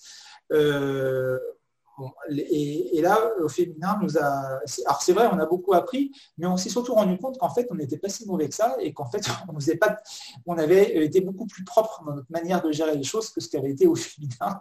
Parce que dès qu'au féminin, l'année d'après, au féminin a été vendu au groupe allemand Axel Springer, là, pour le coup, pour une très très grosse somme. Et donc, le, on sait, et au bout de trois mois, hop, hein, ben, qu'est-ce qui s'est passé? Des référencements de Google de 30% euh, parce que euh, ben, le référencement avait été fait de manière, on va dire, un peu large et avait, en utilisant des tactiques, des tactiques qui étaient plus euh, black hat, euh, qui a dû se taper tout ça et à gérer tout ça. Eh ben, Anne-Nord et moi, parce qu'effectivement, les fondateurs d'Au sont partis, nous on est restés, et euh, Anne-Nord, elle était devenue DG de la Féminin, et moi, et moi je, lui donnais un coup de main. J'ai pris le marketing du groupe aussi à ce moment-là. Donc autant dire qu'on a passé des années un peu compliquées à, gérer le, bazar dans lequel, dans lequel on était le, le, groupe à ce moment-là. Mais ça s'est bien passé. Et puis, sauf qu'à un moment donné, au bout de deux ans, je dis OK, c'est bon, j'ai fait le job, je reviens à plein temps sur Marmiton parce que c'est quand même ça qui m'amuse et ça qui, euh, ça qui m'intéresse. Et c'est là où j'ai commencé à être vraiment tout seul, à être patron de, ou à être vraiment tout seul à piloter la, boîte. Et là, euh, quel type de patron j'étais euh, Il faudra demander à mes, mes, collègues, donc, qui sont devenus pour beaucoup des amis, donc ça veut dire que je ne devais pas être trop tyrannique. Et, en fait, moi, euh, je ne suis, pas, je suis pas là pour. J'aime pas engueuler les gens. Moi, je déteste le conflit. Je déteste. Euh, j'y vais quand il faut y aller, qu'il n'y a pas le choix. Et je déteste ça. J'aime pas m'engueuler avec les gens. Euh, j'aime pas quand les gens s'engueulent et se tapent dessus. C'est pas ma manière de fonctionner de, faire ça. je préfère expliquer les choses ou moi-même essayer de les comprendre. Et j'ai beaucoup, beaucoup formé les gens. J'ai essayé de leur expliquer beaucoup de choses. Et la chose qui m'énerve par contre profondément, c'est quand les gens n'ont pas envie d'apprendre. Il y avait des gens, euh, dès que tu essayais de les former à des trucs qui n'étaient pas immédiatement utiles pour eux, ils étaient là. Ça, moi, ça, me, mettait hors de moi. Alors, pour le coup, je me disais, mais il faut, que je prenne sur moi. Effectivement, j'essaie d'apprendre à des gens qui ne sont euh, pas des gens techniques euh, les bases de ce que c'est qu'un DNS et qu'une adresse IP et choses comme ça. ouais, bah, ça les amuse peut-être pas, mais à côté de ça, tu en as que ça intéressait et, et, qui comprenaient. Donc, je me disais, mais. Et, j'en ai déduit une règle qui est qu'en fait, il ne faut pas embaucher des gens qui ne sont pas curieux. Et il ne faut pas embaucher des gens avec lesquels tu n'as pas envie de partir en vacances. C'est tout bête, mais c'est une question aussi. Euh, une équipe, c'est de l'alchimie personnelle. Et en fait, bah, c'est tout bête, hein, mais quand je dis des gens avec qui tu as envie de partir en vacances, c'est des gens avec qui tu as envie de passer du temps, avec qui tu t'entends bien, avec qui tu partages des, valeurs qui sont similaires. Et en fait, c'est ça.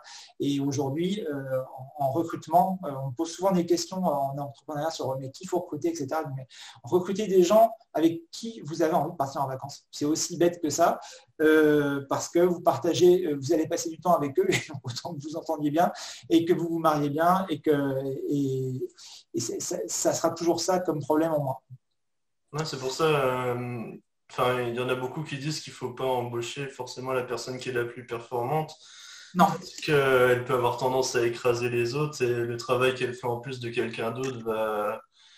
Enfin, ça va être un, total négatif par rapport à ce qu'elle va retirer au travail des autres. Tout à fait. L'important, c'est de, de savoir aussi, déjà de de, de être, moi si tu veux, je suis contre l'espèce de culture de la performance parce qu'on nous dit qu'il faut être performant, la croissance, la performance tout le temps. C'est pas mon truc, euh, et c'est ça qui me saoule quand même beaucoup dans, dans, le monde de l'entreprise aujourd'hui, c'est qu'on te parle que de performance. mais bon, c'est comme pareil, la réussite, la réussite et la performance, c'est les valeurs, machin, mais c'est quoi La réussite, c'est soit d'être soit même d'être plus fort que tout le monde euh, et de tuer tout le monde pour être le dernier à rester. Euh, la performance, c'est d'être toujours plus, toujours plus, toujours plus mais au final toujours plus pourquoi, pour faire quoi, euh, qu'est-ce, qui, qu'est-ce que ça apporte au final à soi et surtout aux autres? Donc euh, ça c'est pas c'est pas ma manière de voir les choses. Moi je pense plus à une logique de.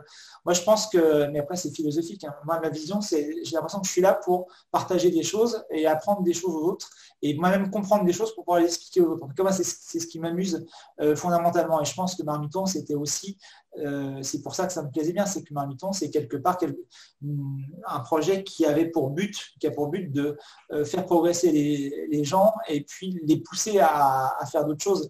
Et donc ça, ça me parlait bien. Euh, d'autres projets où je me suis un peu investi m'ont moins parlé parce qu'il n'y avait pas cette dimension-là. C'est et en tant que manager, j'étais forcément dans cette logique de transmettre, dans cette logique de faire progresser les gens autant que possible. Et, pour ça, il fallait encore que les gens aient envie de progresser c'est vrai que là, par contre, quand les gens avaient envie de progresser, ça m'énervait. Euh, sauf qu'ils avaient envie de progresser en termes de fiches de paye, mais pas du tout. Ça, pour le coup, les négos de salaire, euh, ça, j'en ai eu. Et c'était, c'était pas ceux qui étaient, qui étaient les plus méritants qui demandaient le plus, comme toujours. Mais bon, ça, c'est un, autre vaste sujet. Après, euh, moi, comme tu disais, tu vois pas l'intérêt d'être le meilleur, entre guillemets. Enfin, moi, moi ce, que, ce que je pense là-dessus, c'est pas forcément être le meilleur pour être le meilleur, mais je ressens que, enfin, moi, mon but, c'est de devenir la meilleure version de moi-même. Et si, si, je le fais pas, bah, c'est, c'est comment dire, c'est une, une perte pour la société, quoi. C'est un potentiel qui n'aura pas été, euh, pas été euh, machin. Et une des anecdotes que je trouve marrante dans ma vie, c'est qu'on m'a toujours euh, dit que j'avais énormément de potentiel. Mais euh, et je prenais toujours ça comme un compliment. Et, c'est que récemment que je me suis dit que c'était pas vraiment un compliment parce que ça voulait dire que j'avais pas fait. ça voulait dire que j'avais pas justement euh, utilisé ce potentiel. c'est euh, ben, là, j'ai vu la même histoire. Moi je me rappelle quand j'étais quand j'étais à l'école, surtout au collège où je, je faisais vraiment pas grand chose. on me disait toujours bien bien mais peut mieux faire. Donc c'était et lui, bon, c'est bien, on peut le faire, ça veut dire que j'en ai encore sous le pied. Euh, le jour où j'ai besoin, moi, je, je bosserai. Sauf qu'effectivement, à partir d'un moment, j'ai fini par comprendre qu'effectivement, ce n'était pas un compliment, c'était euh, au contraire un, truc, ben voilà, c'était une manière de, déguiser de me dire que je ne foutais pas grand-chose et qu'il fallait, fallait justement commencer à bosser pour, euh, pour, euh, pour exploiter justement le fameux potentiel dont on me parlait depuis longtemps.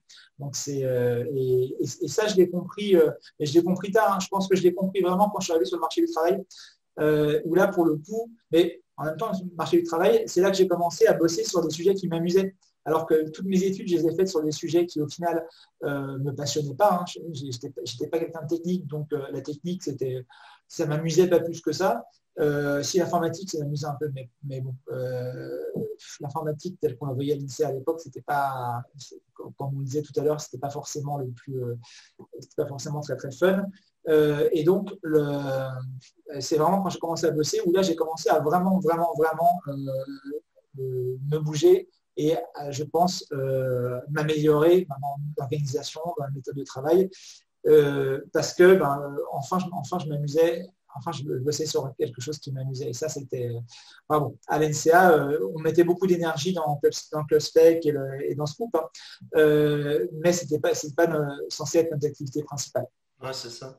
Et moi, un truc qui m'avait vraiment motivé et qui m'avait plu en prépa, c'est que le premier jour où le prof de maths avait commencé à rendre les DS, donc en septembre, le premier DS qu'on n'avait jamais fait, il a commencé euh, à rendre des copies, mais par ordre du premier au dernier.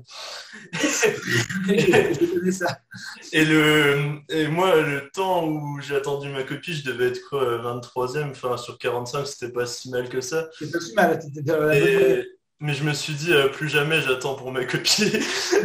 du coup, ça m'a vraiment forcé à bosser. Et au final, en première année, j'étais, je crois, cinquième de promo. Ah bah et en deuxième année, bah, j'étais pas en étoile, mais j'étais premier, quoi. Enfin, et même par. Euh, genre, j'avais 20 et le deuxième avait 15, mais c'est.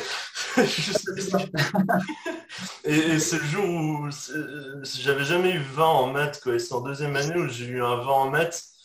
Et ça m'a vraiment, euh, entre guillemets, mis une, claque parce que 20 pour moi c'est parfait et, et j'ai plus rien foutu après parce que je plus rien à foutre. Quoi, mais... je pense qu'on a pas mal de similitudes. Hein. je, suis passé par là aussi.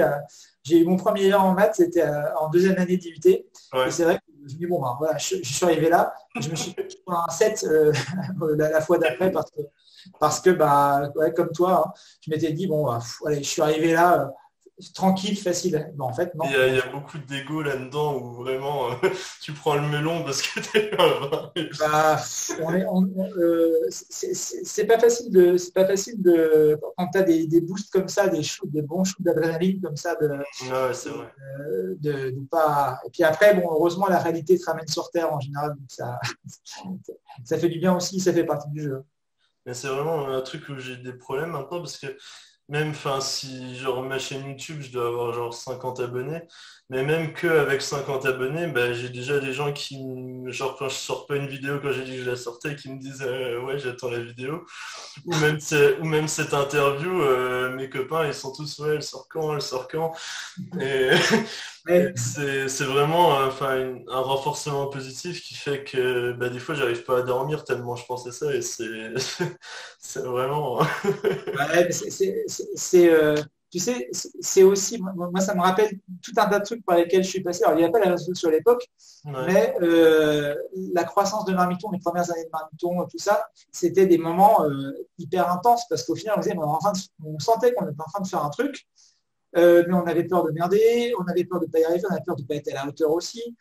pareil, mes débuts en tant que community manager, on avait un forum sur le il fallait gérer ça, mais il y, avait, il y a eu des phases, les enseignes contre les, anciennes contre les nouvelles, des pétitions qu'on envoyait les gens, c'était un bazar sans nom. Mm. Moi, au départ, j'avais du mal à gérer tout ça, je n'en dormais plus non plus. Puis finalement, avec le temps, on, s'habitue et puis on, on, prend du recul par rapport à tout ça. Et euh, tu te rends compte qu'effectivement, ce bah, c'est pas grave parce qu'on ne sauve pas des vies. Hein. Euh, on, fait des choses qui sont sympas, qui fait permettre aux gens de passer un bon moment, éventuellement d'améliorer le quotidien, mais sauve pas des vies non plus. Donc, il n'y avait rien de grave. Et donc, pas des vies, mais avec toutes les personnes que tu as fait manger mieux, je pense que tu as rajouté quelques années d'espérance de vie. on l'espère, en tout, en tout cas, c'était le, c'était le but. Et, en même temps, en même temps, si tu veux, euh, il y avait cette logique d'essayer de, comprendre ce qui se passait. C'est-à-dire que moi, je me disais, moi, je rêvais d'avoir un, thésard en sociologie sous la main pour m'expliquer ce qui se passait dans la tête des gens qui, faisaient. Euh, on avait des, trolls de compétition. On avait la, nana, qui, nana qui, euh, qui, avait créé deux profils et qui s'insultait elle-même pour pouvoir se victimiser auprès des gens. Enfin, et, ça, moi, j'avais trouvé ça en, j'avais un truc louche. Et j'avais creusé les adresses IP et j'avais fini par trouver que c'était la même. Mais en fait, ouais, c'est la même personne qui se, pour se faire plaindre par les autres et pour monter certains contre les autres, eh ben, c'était, elle, se harcelait elle-même. Ça, c'était, il y avait des trucs comme ça qui étaient, qui étaient intéressants. Et ce qui fait qu'après, ben, tu vois, quand un peu plus tard, on a eu des, on a eu des choses un peu plus sérieuses. Tu sais, on a eu, en, 2015, l'histoire du ramadan, où en fait, il y avait des, gens qui, nous sont un peu tombés dessus en disant, bah, tiens, vous, avez dit joyeux ramadan, je ne suis pas musulman, machin, et on s'est aperçu qu'effectivement, il y avait des gens un peu identitaires, extrême droite, qui étaient, s'étaient inscrits sur notre page spécialement pour euh, dire ça et se désinscrire et dire qu'ils partaient alors qu'ils n'étaient pas là avant. Euh, et donc, faire le scandale. Et je me suis retrouvé à devoir justifier ça devant, euh, en direct sur France Info, devant BFM et tout ça. Le truc qui, nous a complètement dépassé. Et je me dis, bon, j'aurais pas eu un peu ce passif de, communauté de, en disant mais il y a un truc derrière, il faut que j'arrive à comprendre le truc. je pense que j'aurais vraiment paniqué. Mais là, le fait d'avoir d'avoir le recul justement de ces années de entre guillemets community management, euh, ça a permis d'aider. Et donc, tout est une question de temps et d'expérience. Et, au bout d'un certain temps, bah là, là j'explique à mes élèves comment on gère des crises euh, de ce type-là sur Internet et pourquoi faut toujours être prêt pour une crise, même quand on fait des trucs qui sont a priori pas du tout euh, à même d'être touchés par des crises, parce que ça peut arriver à tout le monde.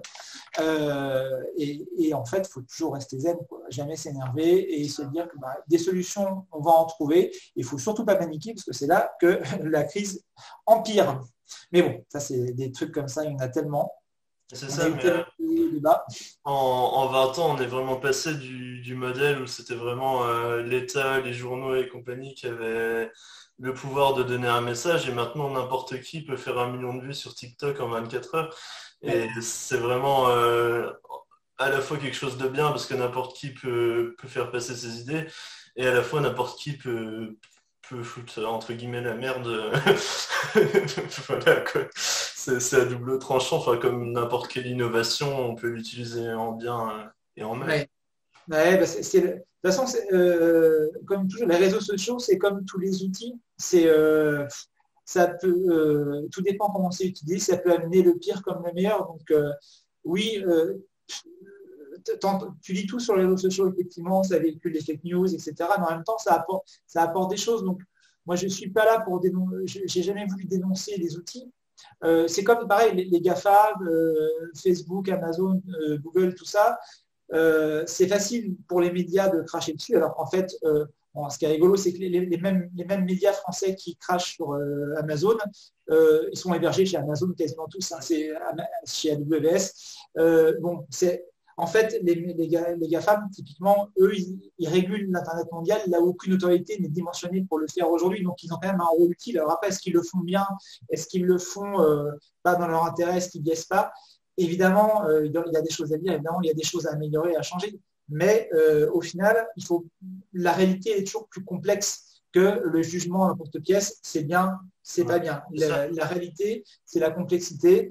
Et euh, cette complexité, ben, elle est euh, par définition, euh, si on veut vraiment rentrer dedans et vraiment comprendre ce qui se passe, ça prend du temps, du temps, ça demande des efforts. Et parfois, quand tu es sur Twitter et que tu vois les messages des gens, tu te dis, mais les gars, jamais arrêtez, taisez-vous et prenez le temps de creuser les sujets, prenez le temps de réfléchir. Mais bon, ça demande un effort et je pense que malheureusement, un certain nombre de gens qui n'ont pas, euh, pas envie de faire cet effort, ou surtout qui ont peur, qui ont peur de faire l'effort, de découvrir qu'effectivement, ben, ce qu'ils pensent, euh, leur vision du monde un peu simple, ben, elle est pas, le monde n'est pas vraiment comme ça. Et, après, ben, c'est toujours une question d'éducation, et je pense que on a un rôle avec les enfants d'apprentissage, de, que les choses elles sont pas toutes noires ou pas toutes blanches, et qu'il faut, euh, faut accepter la complexité et essayer de comprendre ce qu'il y a derrière. Il faut essayer de réfléchir, de prendre du temps, de ne pas se prendre la tête, de ne pas réagir trop vite. Hein. Euh, moi, à une époque, je réagissais toujours très très vite à tout, euh, mais bon, j'ai fait un nombre de conneries absolument énorme en, faisant ça, que ce soit par mail, sur les sociaux, sur les forums, etc. Puis après, avec le temps, quand tu t'es pris deux, trois claques, tu, tu, comprends et tu prends ton temps parce que c'est après c'est comme ça que tu apprends aussi. Ouais, c'est ça. Enfin, vu qu'on parle un peu euh, de cuisine, il y a une analogie euh, que j'aime beaucoup. C'est par exemple, tu prends un couteau, tu peux euh, couper les, les champignons et, faire la cuisine et nourrir quelqu'un, et tu peux aussi le prendre pour le, tuer, quoi. Bah, vraiment, l'outil, c'est vraiment, enfin, c'est vraiment pas une fin en soi. Et, et c'est enfin, c'est un des, un des mecs qui fait le plus de marketing sur Internet, c'est Gary Vaynerchuk. Et lui, euh, il dit vraiment, euh, Internet, c'est juste un réseau de tuyaux et, c'est une réflexion hein, de ce qu'on est nous. Et on peut pas, on peut pas dire oui, c'est Internet qui est mauvais, c'est nous qui sommes mauvais. c'est exactement ça. C'est pas le, c'est pas une question d'outils, c'est une question de, c'est une question de, euh, de, à la fois d'éducation et de volonté de, des gens qui, des gens qui s'en servent.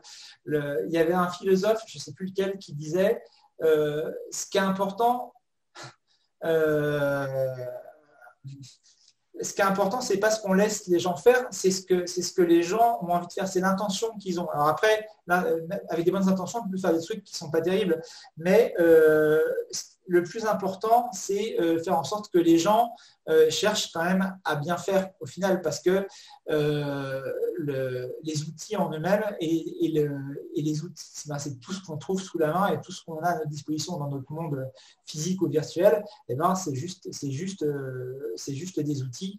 Et après, il faut une bonne intention, une mauvaise intention pour en faire quelque chose de bien ou de mal. Mmh. Vrai. Alors, où est-ce qu'on en est Alors, là, on est parti, on est parti euh, dans des... la philosophie. Où en est-on Et du coup, un truc que j'aimerais te demander, c'est bah, du coup, qu'est-ce que tu fais enfin, maintenant que tu n'es plus du tout dans Marmiton et... Alors, c'est un grand... Euh, c'est un truc, un, truc intéressant, parce que j'en parlais, euh, j'en parlais j'ai découvert là, depuis quelques jours euh, Clubhouse, euh, ce fameux réseau social. Moi, je peux pas aller dessus parce que j'ai pas d'iPhone, je suis dégoûté. Ah, je peux t'inviter. J'ai moi des invites. Non, mais l'application, elle n'existe pas sur. Euh, ah, sur Android Non. Ah, t'as pas de.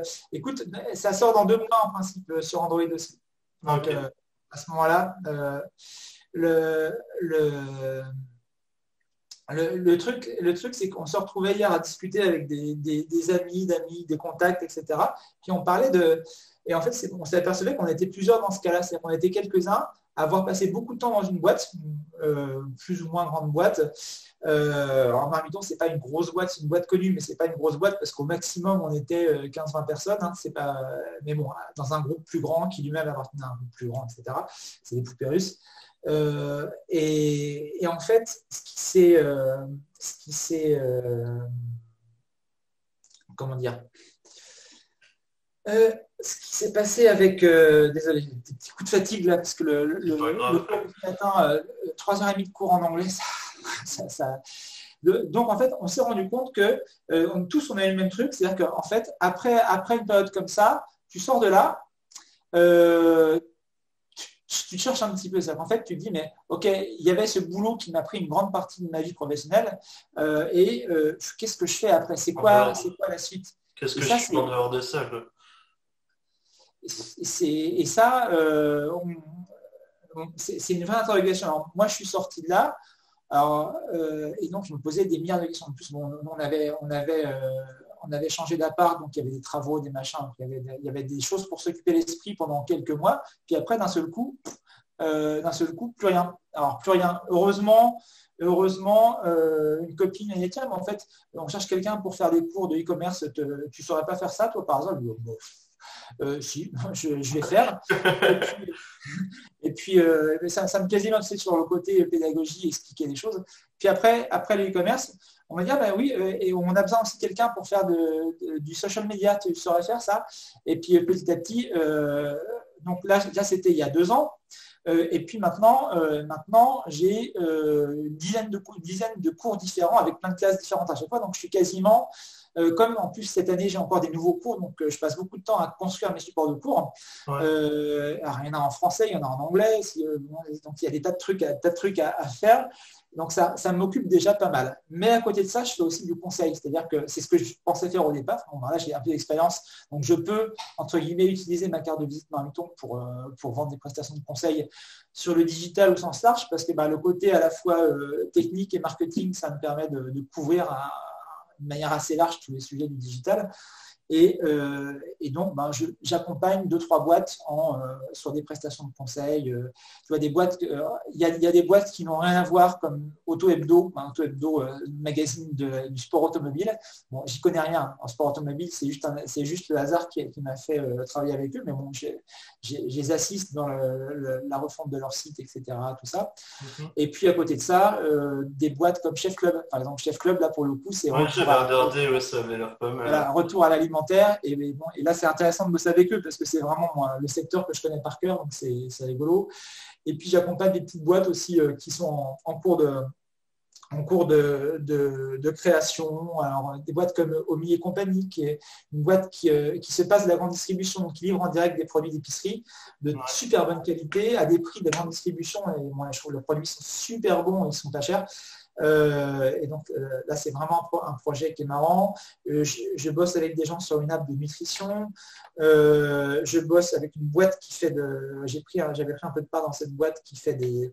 Deepix, c'est une boîte qui fait de, de l'analyse intelligence artificielle appliquée à l'analyse des, euh, images dans des exploitations euh, agricoles ou d'élevage, donc pour repérer les animaux malades, pour repérer des, zones, des zones, de, des zones contaminées et puis les, aider.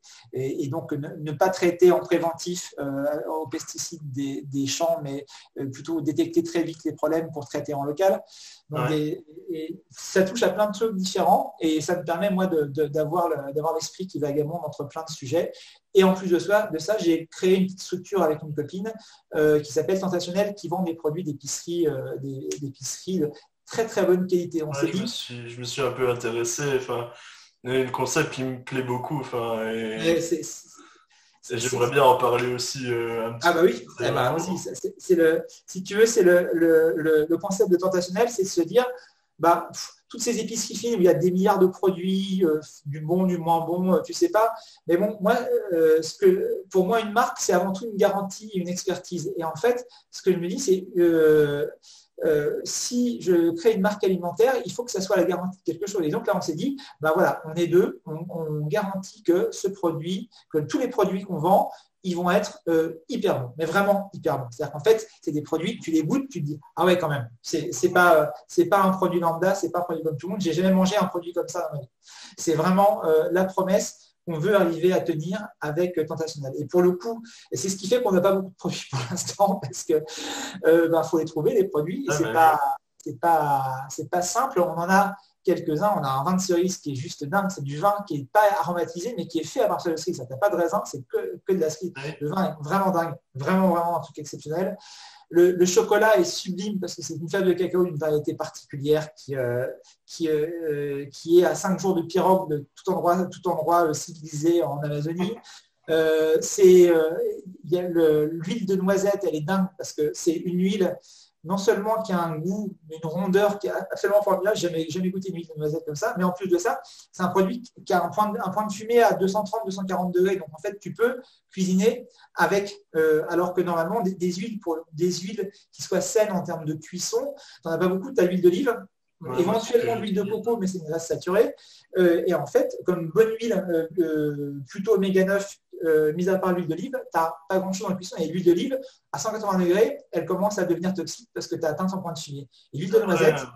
Après, les scientifiques sont en train, au niveau des graisses saturées, sont en train de revenir sur le fait que ce serait si mal euh, l'huile de coco. Vraiment, c'est très bon. Enfin, moi, à un moment, j'avais fait un régime, je sais pas si tu connais, kétogénique.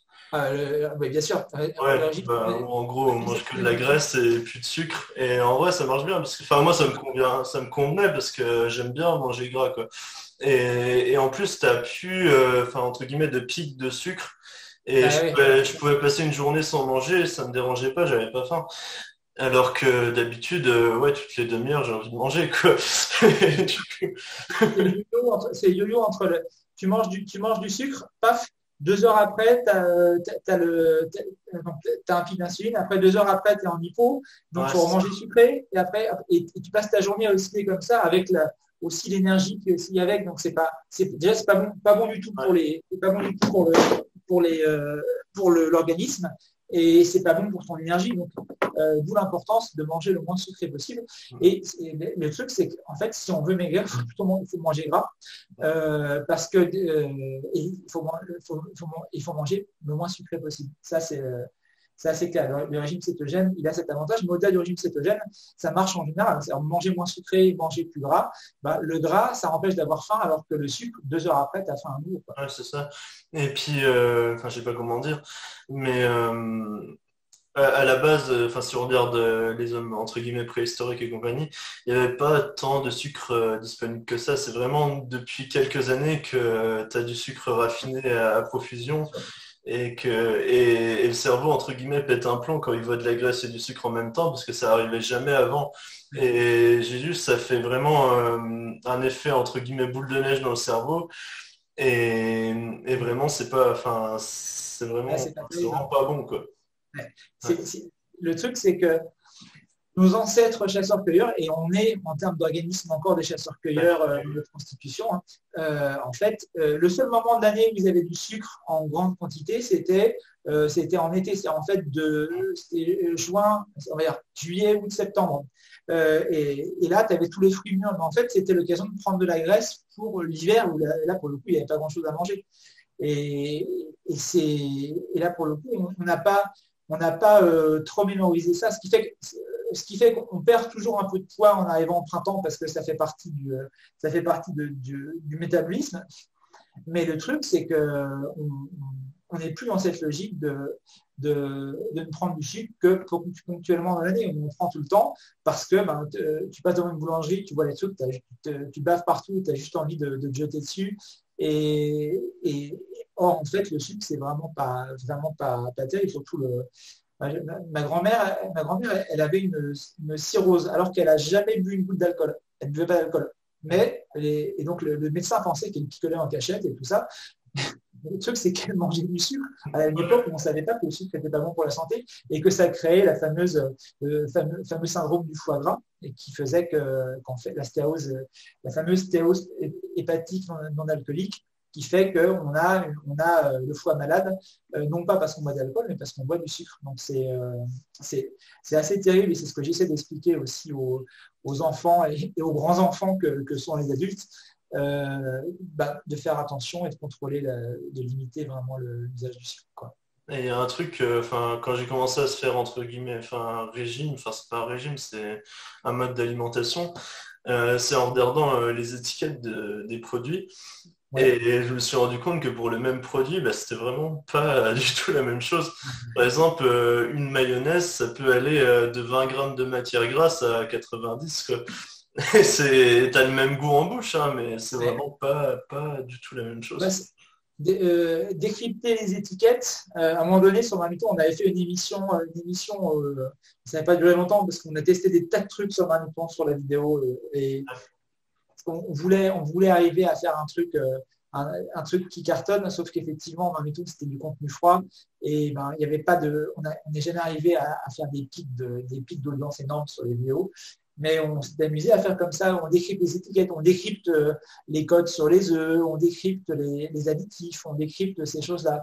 Et c'était, on s'amusait bien en faisant ça. Et au final, au final, euh, ce genre de format a, été un peu repris euh, et réutilisé. Après, on n'a rien inventé non plus. Hein. C'était des choses qui existaient déjà à la télé ou sur YouTube.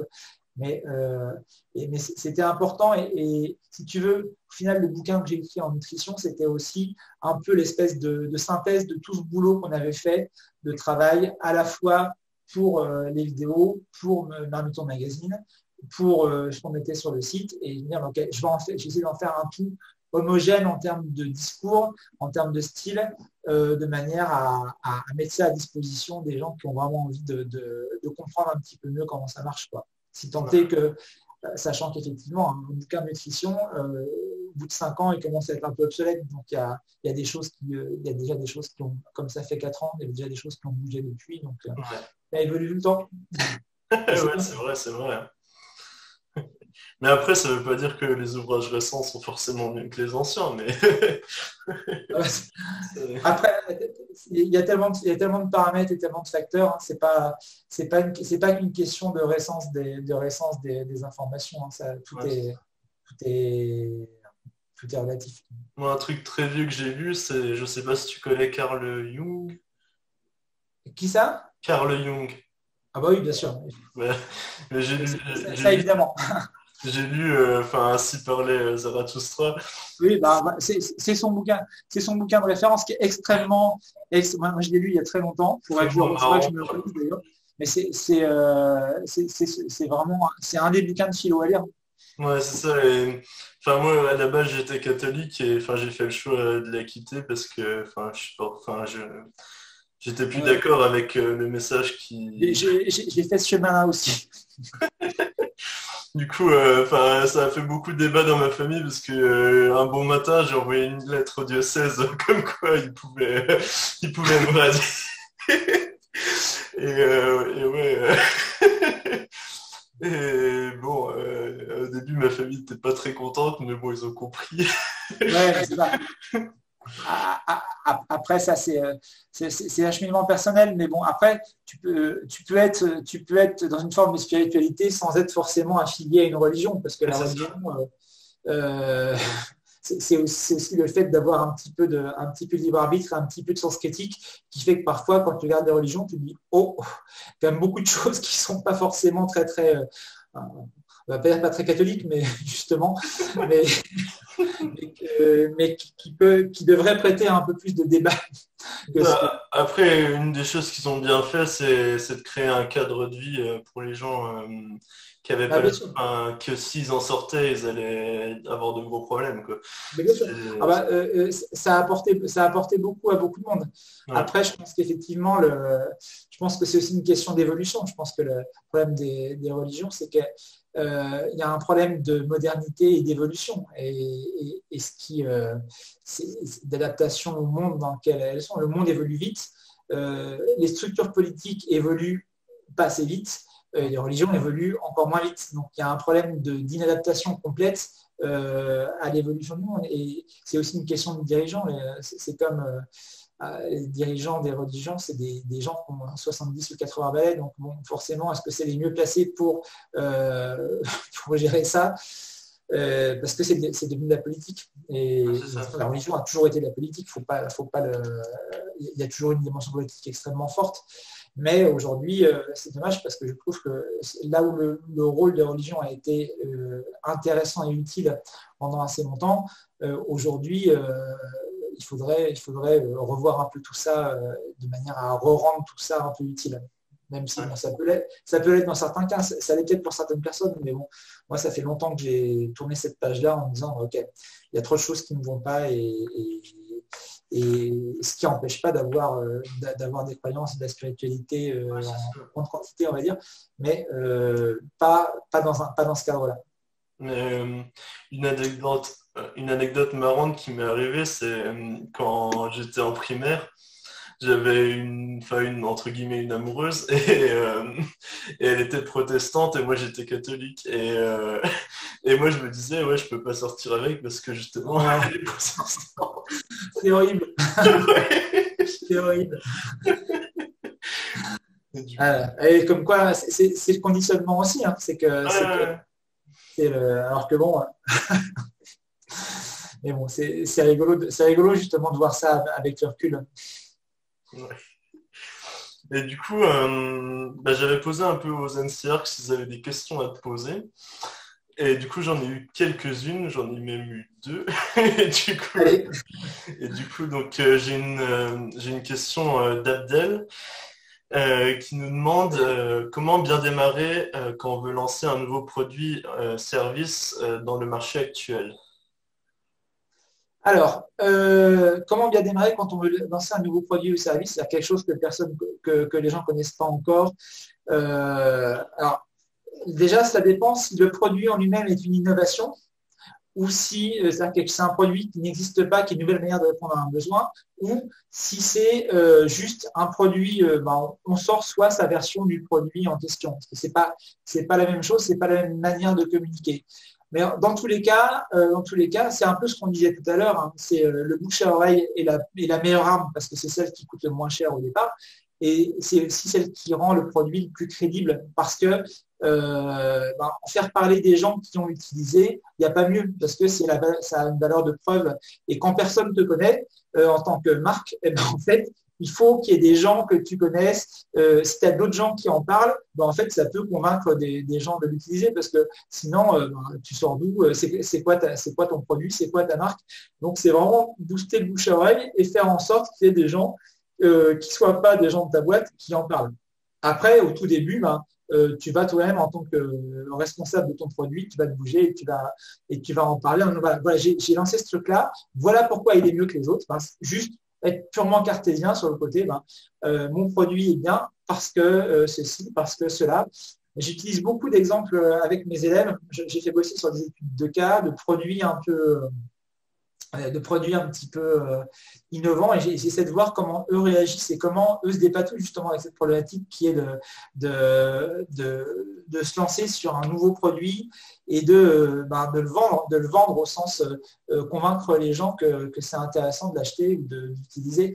mais ce n'est pas, toujours simple parce que les gens ont des réflexes de grosses boîtes et aujourd'hui, ben, euh, ok, quand tu es une grosse boîte, ben, déjà tout le monde te connaît plus ou moins. Euh, et, donc, il faut arriver quand même à faire ton trou. Et pourquoi j'achèterais le, pourquoi j'achèterais le produit d'une petite marque versus une grosse marque? Parce que la, grosse marque, elle a une légitimité, elle a une expertise. Alors que toi, en tant que petite marque, je ne sais pas d'où tu sors. Euh, ben, en fait, il faut juste expliquer les choses expliquer sa différence et dire pourquoi son produit est mieux que les autres. Je pense que c'est vraiment basique. Et si c'est quelqu'un d'autre que toi qui le dit, c'est encore mieux. Voilà. Et du coup, j'ai une deuxième et dernière question qui est au sujet donc des collaborateurs. Donc, comment trouver euh, les collaborateurs idéaux entre guillemets et où trouver euh, les gens qui ont les compétences dont on a besoin de recruter?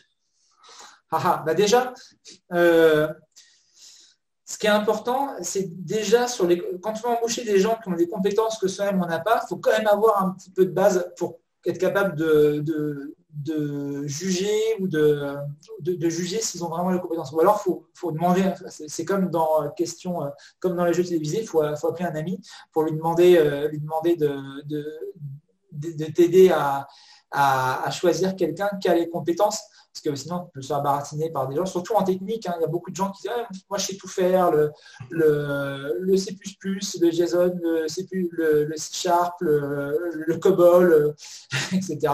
Euh, et puis, en fait, les gens, ils n'ont jamais touché. C'est juste qu'ils disent que s'il y a besoin, ils apprendront. Mais sauf que euh, quand tu es sur un projet, tu as besoin de gens qui, qui aient quand même de l'expérience parce que c'est ce que les SS2I essaient de vendre. Les SS2I, c'est toujours de te fourguer en tant que client quelqu'un qui connaît rien, qui va apprendre chez toi en fait. Donc non seulement tu payes, mais en plus tu dois former les gens euh, qui sont placés chez toi. c'est le problème des CS2I. Euh, alors, je caricature, c'est pas toujours comme ça, euh, mais d'où l'importance toi-même d'être capable de, par rapport à des candidats, de, tester les, les, compétences, surtout s'il y a des compétences techniques. Après, après où les trouver eh ben, tu as des tas de. Aujourd'hui, LinkedIn marche bien pour des, recrutements de profils euh, d'un certain niveau. Euh, tu peux passer par. Tu as des tas, d'outils en ligne pour trouver des, trouver des gens. Euh, ça peut être des gens que tu prends en freelance. Donc, tu vois, via. tu as plusieurs plateformes de freelance qui sont pas mal. donc, tu peux prendre des gens en freelance et puis après les embaucher. D'ailleurs, quand tu crées une boîte, tu as sacrément intérêt à commencer par embaucher, par prendre les gens en freelance euh, parce que si jamais ça se passe mal, après c'est compliqué de les virer. Euh, c'est très, très, très pragmatique hein, ce que je dis. Après, ça ne veut pas dire qu'il faut virer les gens. Je ne suis, pas, je, suis pour virer les gens, juste plus pour ne pas embaucher des gens qui ne sont pas les bons. Euh, et pour ça, ben, il y a d'un côté les compétences surtout sur les aspects techniques, et d'autre côté, ce que je disais tout à l'heure, c'est-à-dire la capacité à euh, l'envie de bosser avec eux et surtout leur curiosité. Des gens qui sont curieux et qui sont pas trop bêtes, bah, en fait, tu le sens tout de suite aux entretiens et tu as envie, de, envie de, continuer à discuter avec eux parce que euh, bah, c'est des gens que, avec qui le feeling passe bien. Et ces gens-là, en général, c'est eux que tu, embauches à la fin. Tu le sens. Euh, et puis, dans, tous ces cas-là, hein, il y, a un vieux proverbe, il y a, deux, deux proverbes, c'est quand il y a un doute, c'est qu'il n'y a pas de doute, c'est que ce n'est pas les bons. Dès que tu commences à avoir un doute, c'est que c'est-à-dire que tu commences à intellectualiser tout ça, tu dirais, mais bon, si, sur le papier, c'est pas mal, machin, mais bon, mais sauf que tu le sens pas, tu le sens pas. Et le truc, c'est que la première impression est quand même assez souvent la bonne, parce qu'il euh, il y a un très bon bouquin euh, qui avait été écrit là-dessus, je ne me rappelle plus du nom, évidemment, avec ça, je vous aide vachement. Euh, c'est un bouquin qui explique que pourquoi la première impression est souvent la bonne? Parce que le cerveau a une capacité à faire une synthèse d'un tas de choses quand il voit une situation ou qu'il voit un sujet pour la première fois. Et en fait, et après, une fois qu'on a eu cette première impression, après on commence à rationaliser, à rentrer dans les process qui sont pour le coup beaucoup moins efficaces que cette capacité du cerveau à faire un premier snapshot de la situation et à dire, mais en fait, j'ai le feeling que, et en fait, il faut écouter son feeling. Moi, je suis pour, complètement pour écouter ses intuitions et se dire, si je ne le sens pas, c'est qu'il y a une raison pour laquelle je ne le sens pas. Je ne suis pas capable d'expliquer pourquoi, mais je ne le sens pas. Donc, si je ne le sens pas, je me fais confiance et je n'y vais pas. Au contraire, si je le sens, si j'ai un bon feeling et je ne comprends pas pourquoi, eh ben là, je me fais confiance aussi. Là, s'il y a une chose euh, que mes 25 ans d'expérience en entreprise et euh, un peu plus dans la vie en général m'ont appris, c'est euh, quand, quand je ne me fais pas confiance, c'est là que je me trompe en général.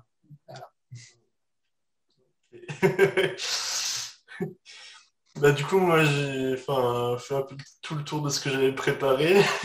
Vas-y, vas-y. On a... Non, non, je disais, enfin, là, on a tenu à peu près deux heures. Ouais, ouais. finalement, j'ai moins, de contraintes de, moins de temps parce que le rendez-vous suivant euh, a été annulé. Donc, euh, euh, pour le coup, j'ai plus de temps. Mais bon, c'était encore une ou deux questions, je peux prendre. J'ai juste un call à, j'ai un call à 16 heures. Donc, bon, et un truc que j'avais pensé, enfin moi j'avais travaillé en, en terminale sur un projet de, volant à inertie.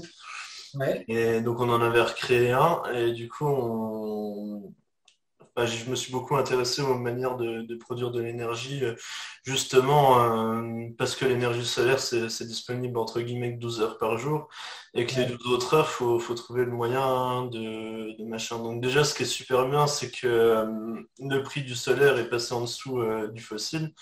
Donc déjà, il n'y a plus trop d'intérêt à utiliser du fossile comme source d'énergie, c'est déjà super bien. Et pour les doutes autres euh, un des systèmes qui a été trouvé, c'est par exemple en Suisse, euh, pendant qu'il euh, y a de l'énergie avec le soleil, ils pompent de l'eau au-dessus des montagnes avec des bassins et ils la font redescendre quand, ils ont besoin d'énergie. Enfin, eux, c'est même plus vicieux, ils la revendent quand, c'est cher et ils utilisent des pompes quand c'est pas cher. Et le, problème avec ce système, c'est que bah, on a déjà utilisé tous les endroits entre guillemets exploitables pour le faire.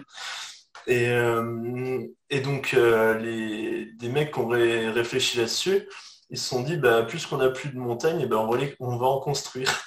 Et, euh, et du coup, ce qu'ils font, c'est que tu vois les systèmes genre porte-conteneurs, ben, ils ont une grosse grue qui porte des gros blocs de béton. Donc pendant la journée, ils construisent une grosse tour avec des, blocs de béton, donc ça va super haut. Et la nuit, euh, justement, ils redescendent les blocs de béton. Euh, et ils font de l'énergie comme ça. Donc les premiers blocs sont à perte parce qu'ils sont pas assez hauts, quoi. Mais, mais le reste, ils gagnent, gagnent en énergie. Ah bah c'est un truc qu'on peut mettre partout et que j'aimerais bien mettre dans les, les, magasins que je veux créer du coup. je pense qu'il y, a des tas de trucs, des tas de trucs sur l'énergie. De toute façon, je pense que la clé euh, aujourd'hui, le, point de blocage aujourd'hui euh, du monde en termes d'évolution technologique, euh, c'est pas tant la puissance de calcul, c'est plus le stockage de l'énergie. Il faut qu'on arrive à trouver des manières de stocker l'énergie qui soient plus performantes. Euh, et si on arrive à faire ça, on va résoudre un paquet de problèmes. Mais c'est juste qu'aujourd'hui, j'ai l'impression, alors je sais pas, je suis pas un expert là-dedans, mais je me dis euh, s'il y a vraiment un domaine dans lequel on a besoin de progresser pour plein de raisons, c'est ce domaine-là. Arriver à mieux stocker de l'énergie. Euh, et, ça serait bien qu'on ait vraiment des, vraies découvertes qui fassent, qui augmentent, la capacité de stockage par par mètre carré et peut-être aussi en utilisant des autres matières que des terres rares ou des choses un peu, peu euh, compliquées dont on n'a pas, euh, on n'a pas à très forte disposition. Donc ça, ça serait bien. Ça, ça serait, euh, si, je devais conseiller à des enfants de prendre une, un terrain de recherche utile, ça serait celui-là. Même si, bon, peut-être que dans deux ans, on aura trouvé des trucs justement qui feront que... Bah, un truc qui est intéressant, c'est qu'on va commencer à aller euh, forer sur euh, des astéroïdes qui ont des matériaux euh, rares à profitant. J'ai vu, c'est hallucinant, le prix d'un astéroïde, c'est plus que les ressources qu'on fait en une année sur la Terre en minant un seul astéroïde. Et voilà, et aussi il y a des projets comme euh, les sphères de Dyson qui sont super intéressants de justement de mettre des miroirs autour du soleil. Oui. Et, ça, avec ça, on aurait des sources d'énergie euh, illimité, quoi, et, de quoi conquérir, entre guillemets, euh, les autres planètes. c'est toute, la difficulté. En fait, on commence, on commence à avoir des, on commence à avoir des, des idées pour faire toutes sortes de choses. Après, il faut trouver la, manière opérationnelle de les mettre en avant. Euh, et aujourd'hui, euh, on a quand même des points bloquants. C'est comme le, voyage spatial, ben, la, gestion des, la, gestion des, la gestion des particules et des, du rayonnement, euh, le stockage de l'énergie. Enfin, il y a tout un tas de trucs qui. Et en même temps, si on résout le, problème du stockage de l'énergie, ça veut dire qu'on aura plus de puissance pour envoyer un vaisseau dans l'espace et que le vaisseau dans l'espace pourra être plus gros et donc avec des parois plus épaisses. Donc on pourra mieux contrer les rayonnements magnétiques je pense, pour moi, c'est vraiment le, problème du stockage de l'énergie qui reste le problème majeur. Et ça serait bien qu'on fasse des vrais, vrais. Parce qu'au final, euh, peu importe ce qu'on fait, c'est toujours euh, peu, au prou un problème d'énergie. Le, fonctionnement des plantes, c'est l'énergie. Euh, les animaux, enfin, on, est nous-mêmes des centrales, des centrales à l'énergie. Hein. et, donc, résoudre ces problèmes-là, c'est résoudre un paquet de problèmes. Et même quand tu cherches, même le, problème de toutes les guerres sont liées, euh, évidemment, euh, les raisons politiques et autres ne sont qu'un pur bullshit, bullshit, parce que la réalité, c'est que c'est toujours des questions d'énergie, des questions de ressources. Euh, on, enrobe ça sous des, sous des trucs religieux, politiques, machin, mais en fait, c'est la lutte pour des ressources, c'est toujours ça. C'est vrai. Et il y a un truc qui est, qui est intéressant aussi, c'est, enfin, je crois qu'on est proche d'avoir des centrales à fusion nucléaire. Et ça, ça serait vraiment cool parce que ben, on aurait de l'énergie limitée. Bon, le seul souci, c'est qu'il faut l'énergie d'une bombe nucléaire pour les démarrer. Mais bon. Il y a encore des petits réglages, on va dire. Ah, mais, c'est passionnant parce que, et même aujourd'hui, euh, même euh, après, euh, il, y a, des débats sur le nucléaire, mais le nucléaire, ça reste l'énergie la plus propre qu'on ait. Après, c'est sûr que ça, pose des soucis de, ça pose des soucis de, euh, il, y a quand même des, trucs qu'on ne sait pas résoudre, et notamment la, gestion des déchets, on n'est pas encore, euh, on sait pas encore les résoudre, mais en même temps, euh, c'est des outils contre le réchauffement climatique. Mais le truc, c'est que c'est ce, qui fait, ce qui fait que c'est compliqué, c'est des dilemmes qui sont compliqués, parce que tu peux pas, quand tu fais un choix, ça veut dire que tu, tu gagnes sur un tableau, tu perds sur le tableau, tu es obligé de, tu peux pas tout avoir.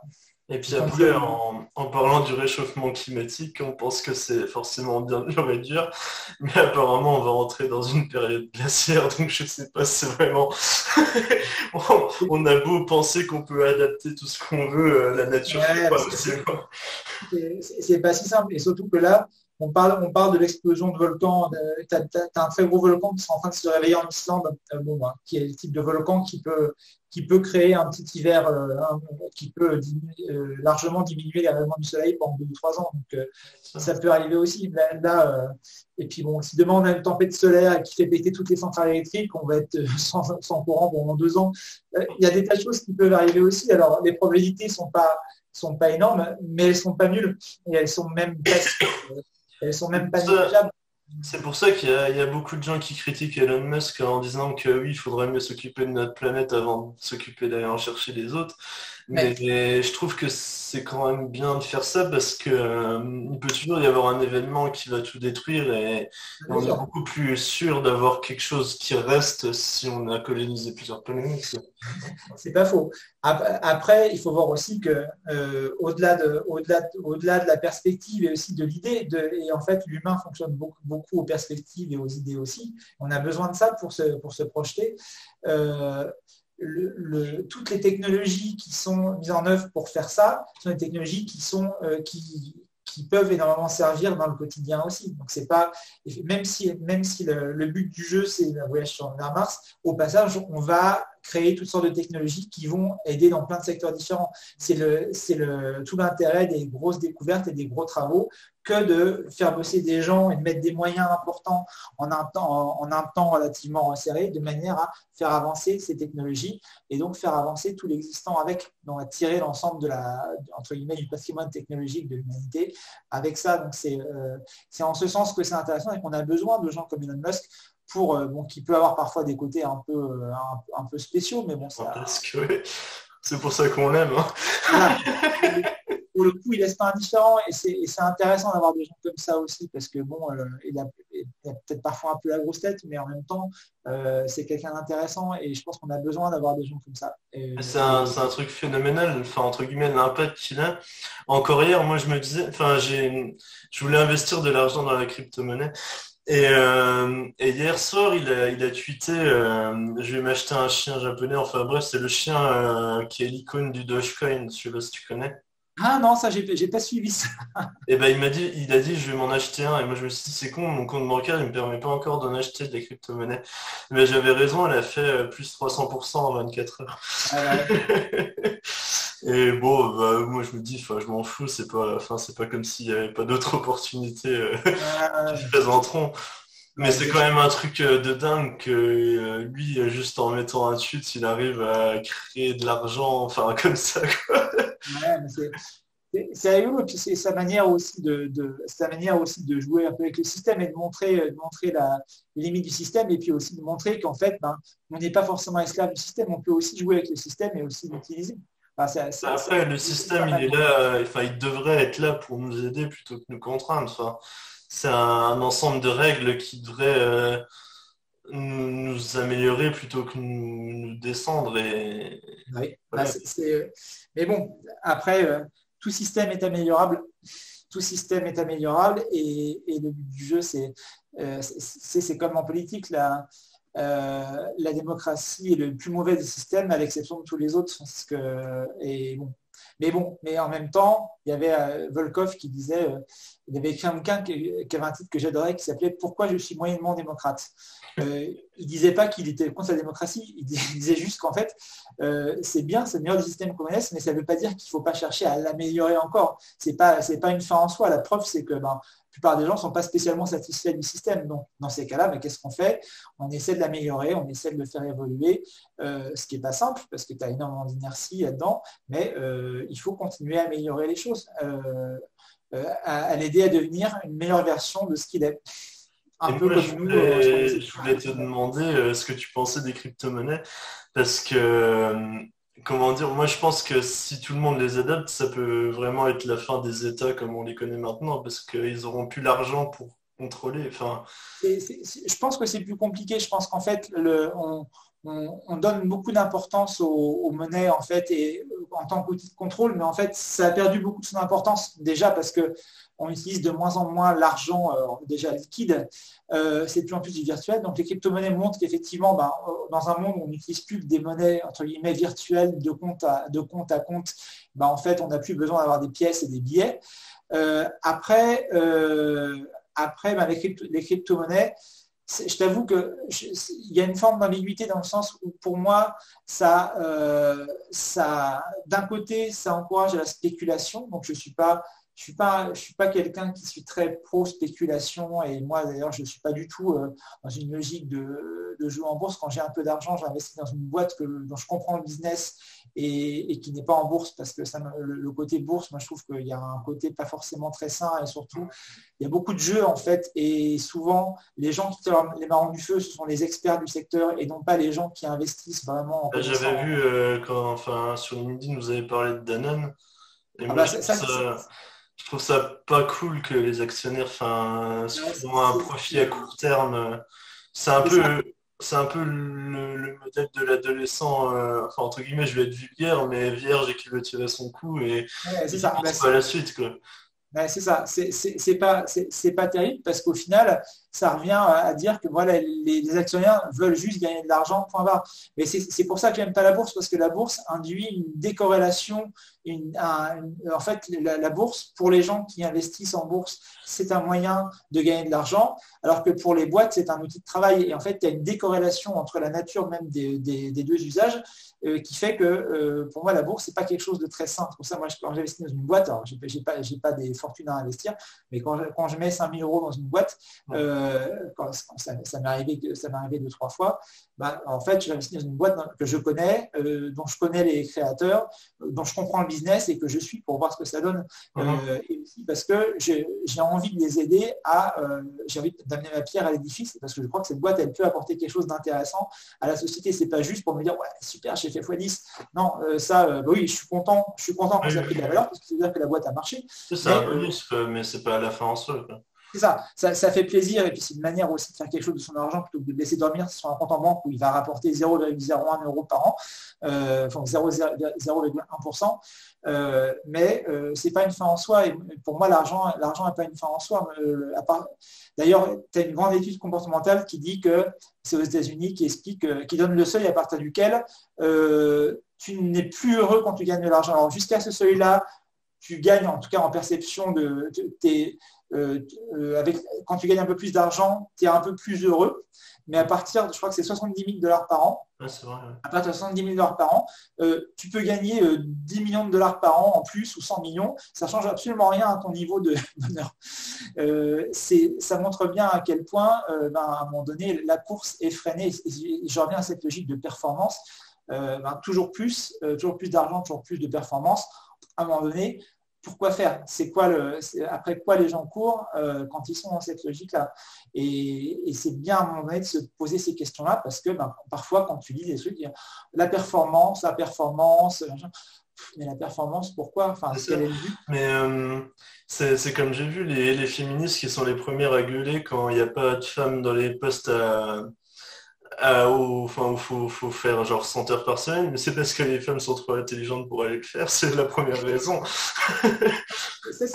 si tu veux, moi qui ai toujours bossé avec des femmes, euh, d'ailleurs j'ai toujours beaucoup mieux bossé avec des femmes qu'avec des hommes parce que justement les femmes étaient bien, bien plus, euh, bien plus euh, pragmatiques et bien plus euh, efficace en termes exactement ce que tu dis. Enfin, elles n'avaient pas besoin de passer leur vie au bureau pour. elles euh, avaient le courage de dire bah non, j'ai une vie à côté et allez me faire voir si vous voulez que je reste le soir.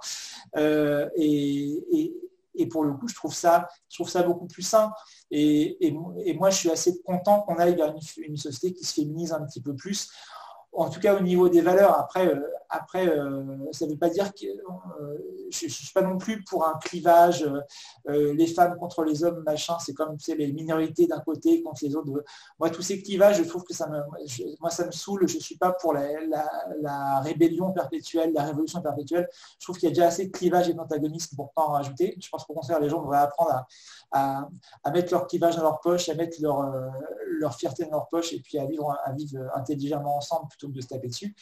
Euh, mais euh, effectivement, moi je pense qu'on va vers une société qui est quand même plus féminine avec, et, qui, est plus dans le bon sens que dans l'ego euh, surdimensionné à la modèle des années 80 où la plus grosse voiture, la plus grosse machin, et puis enfin, c'est le, toujours plus. Quoi. Cette société de la performance, et ça, franchement, ça n'a plus, à mon sens, plus d'intérêt. Et je trouve que justement, le message donné par les actionnaires de Danone de ce point de vue-là n'est pas, est pas un message cohérent. Mais bon, qui sont les actionnaires de Danone En général, ce sont des, hommes blancs de plus de 60 ou 70 balais. Donc, euh, euh, c'est pas pour rien non plus euh, qu'ils réagissent comme ça.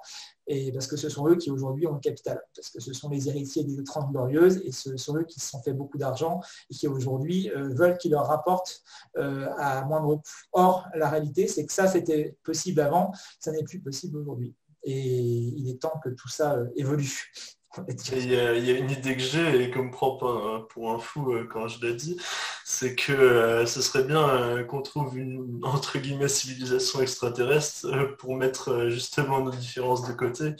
Parce que s'il y avait une cause commune. Bah, c'est très rigolo parce que c'est le sujet d'une des histoires que j'écris en ce moment. L'histoire que j'écris en ce moment, c'est l'histoire de, c'est de, c'est des, euh, alors je ne vais pas la raconter parce que ça tuerait le suspense, mais c'est le, c'est exactement cette idée c'est de dire, ben voilà, euh, euh, plutôt que de se taper dessus, à un moment donné, la seule chose qui va faire que les gens vont s'unir, c'est une cause commune, une cause commune, et donc un, ennemi commun, ou, euh, parce qu'il n'y a que ça qui, à un moment donné, peut faire en sorte que les gens se bougent et leur donne une bonne raison de, de, s'unir. Donc ça, c'est tout un, c'est vraiment le, c'est une des idées d'histoire sur lesquelles je bosse depuis quelques mois. Donc euh, tu vois. On est en face sur pas mal de choses. Et du coup, pour revenir euh, sur les histoires d'investissement, vu que je suis encore euh, théoriquement étudiant, je pourrais prendre un prêt. Et, euh, du coup, j'avais pensé le faire pour le mettre dans, ma boîte. Sauf que pour moi, c'est de l'argent gratuit, quoi. 2% sur 10 ans, enfin, il y a beaucoup de risques. Euh, genre, euh, j'ai calculé, enfin, je devrais payer 100 euros par mois. Je me suis dit, ouais, si au pire je rate tout et compagnie, c'est quand même pas si compliqué que ça que de rembourser 100 euros par mois. Sauf que le problème, c'est que dans ma famille, euh, on voit très mal les prêts et, et du coup, personne ne veut être mon garant. du, coup, je me dis, de toute façon, même si j'achète des bitcoins avec, je... Bah, de, toute façon, la, meilleure valeur dans laquelle tu puisses investir, c'est toi-même. Et, eh ben et, si tu veux, nous, euh, euh, et, après, j'arrête là parce que j'ai un, coup de fil euh, que je depuis un quart d'heure. mais le, si tu veux, on a eu la chance de ne pas avoir d'argent en début de temps. C'est facile à dire maintenant, mais on, a, démarré sans, sans lever de fonds et parce qu'on se disait, bah, au final, à quoi ça nous servirait d'avoir de l'argent? Au final, on peut tout faire nous-mêmes. On a juste passé du temps, on a passé de l'énergie, mais euh, on n'a pas eu besoin de lever des fonds, on n'a pas eu besoin d'avoir de l'argent. Euh, et en plus, ça nous a poussé à être économe, à être efficace parce qu'on n'avait pas d'argent. Euh, je me suis dit, enfin, j'ai pas de prêt, bah, je vais aller bosser, donc je bosse à côté pour faire l'argent du prêt. C'est comme ça. Hein. Euh, j'ai dit, j'aurais perdu six mois, c'est pas si grave que ça. Dis-toi que de toute façon, euh, enfin, c'est comme ça. Derrière tout succès dans une boîte, tu as beaucoup de boulot. Il n'y a, a, personne qui du jour au lendemain a une super idée, dit, ah, je vais, je vais lancer ça et je vais gagner plein d'argent très vite. Et puis surtout, encore une fois, gagner plein d'argent, c'est pas forcément le, ça la réussite, loin de là c'est un des, plutôt un moyen. Mais surtout, euh, le, toute boîte qui marche, c'est parce qu'à un moment donné, il y a des gens qui ont bossé comme des tarés pour que ça marche. Donc il n'y a qu'une chose à faire, c'est c'est bosser, trouver après bosser de manière surtout, efficace. surtout le travail, ouais, comme tu dis, intelligent parce que ah tu peux bosser comme tu veux. Il y, a, une histoire que j'aime beaucoup, c'est euh, trois mecs euh, qui, ont eu un crash d'avion et qui sont dans la jungle. Et euh, les deux premiers, ils prennent leur, euh, leur machette et ils coupent les arbres pour faire un chemin. Quoi. Et ils sont acharnés et tout. Et le troisième, il se balade et tout. Et il commence à escalader une montagne. Et les deux autres, ils sont morts de, de rage. Ils lui disent, mais tu branles rien, tu nous aides pas et tout. Et le mec va en haut de la montagne et il leur dit, les gars, il y a un village juste à côté, sauf que vous taillez les arbres dans la mauvaise direction. Donc, euh, Donc voilà, il faut. Enfin, c'est pas toujours celui qui donne l'impression de travailler le plus qui le fait le plus de résultats. C'est clair, c'est clair, c'est clair. Mais écoute, ça me semble une bonne conclusion. Ah ouais, voilà. Bah, écoute, ça a été un super, euh, super moment pour moi. Euh, super moment pour moi aussi. Mais écoute, euh, on recommence quand tu veux.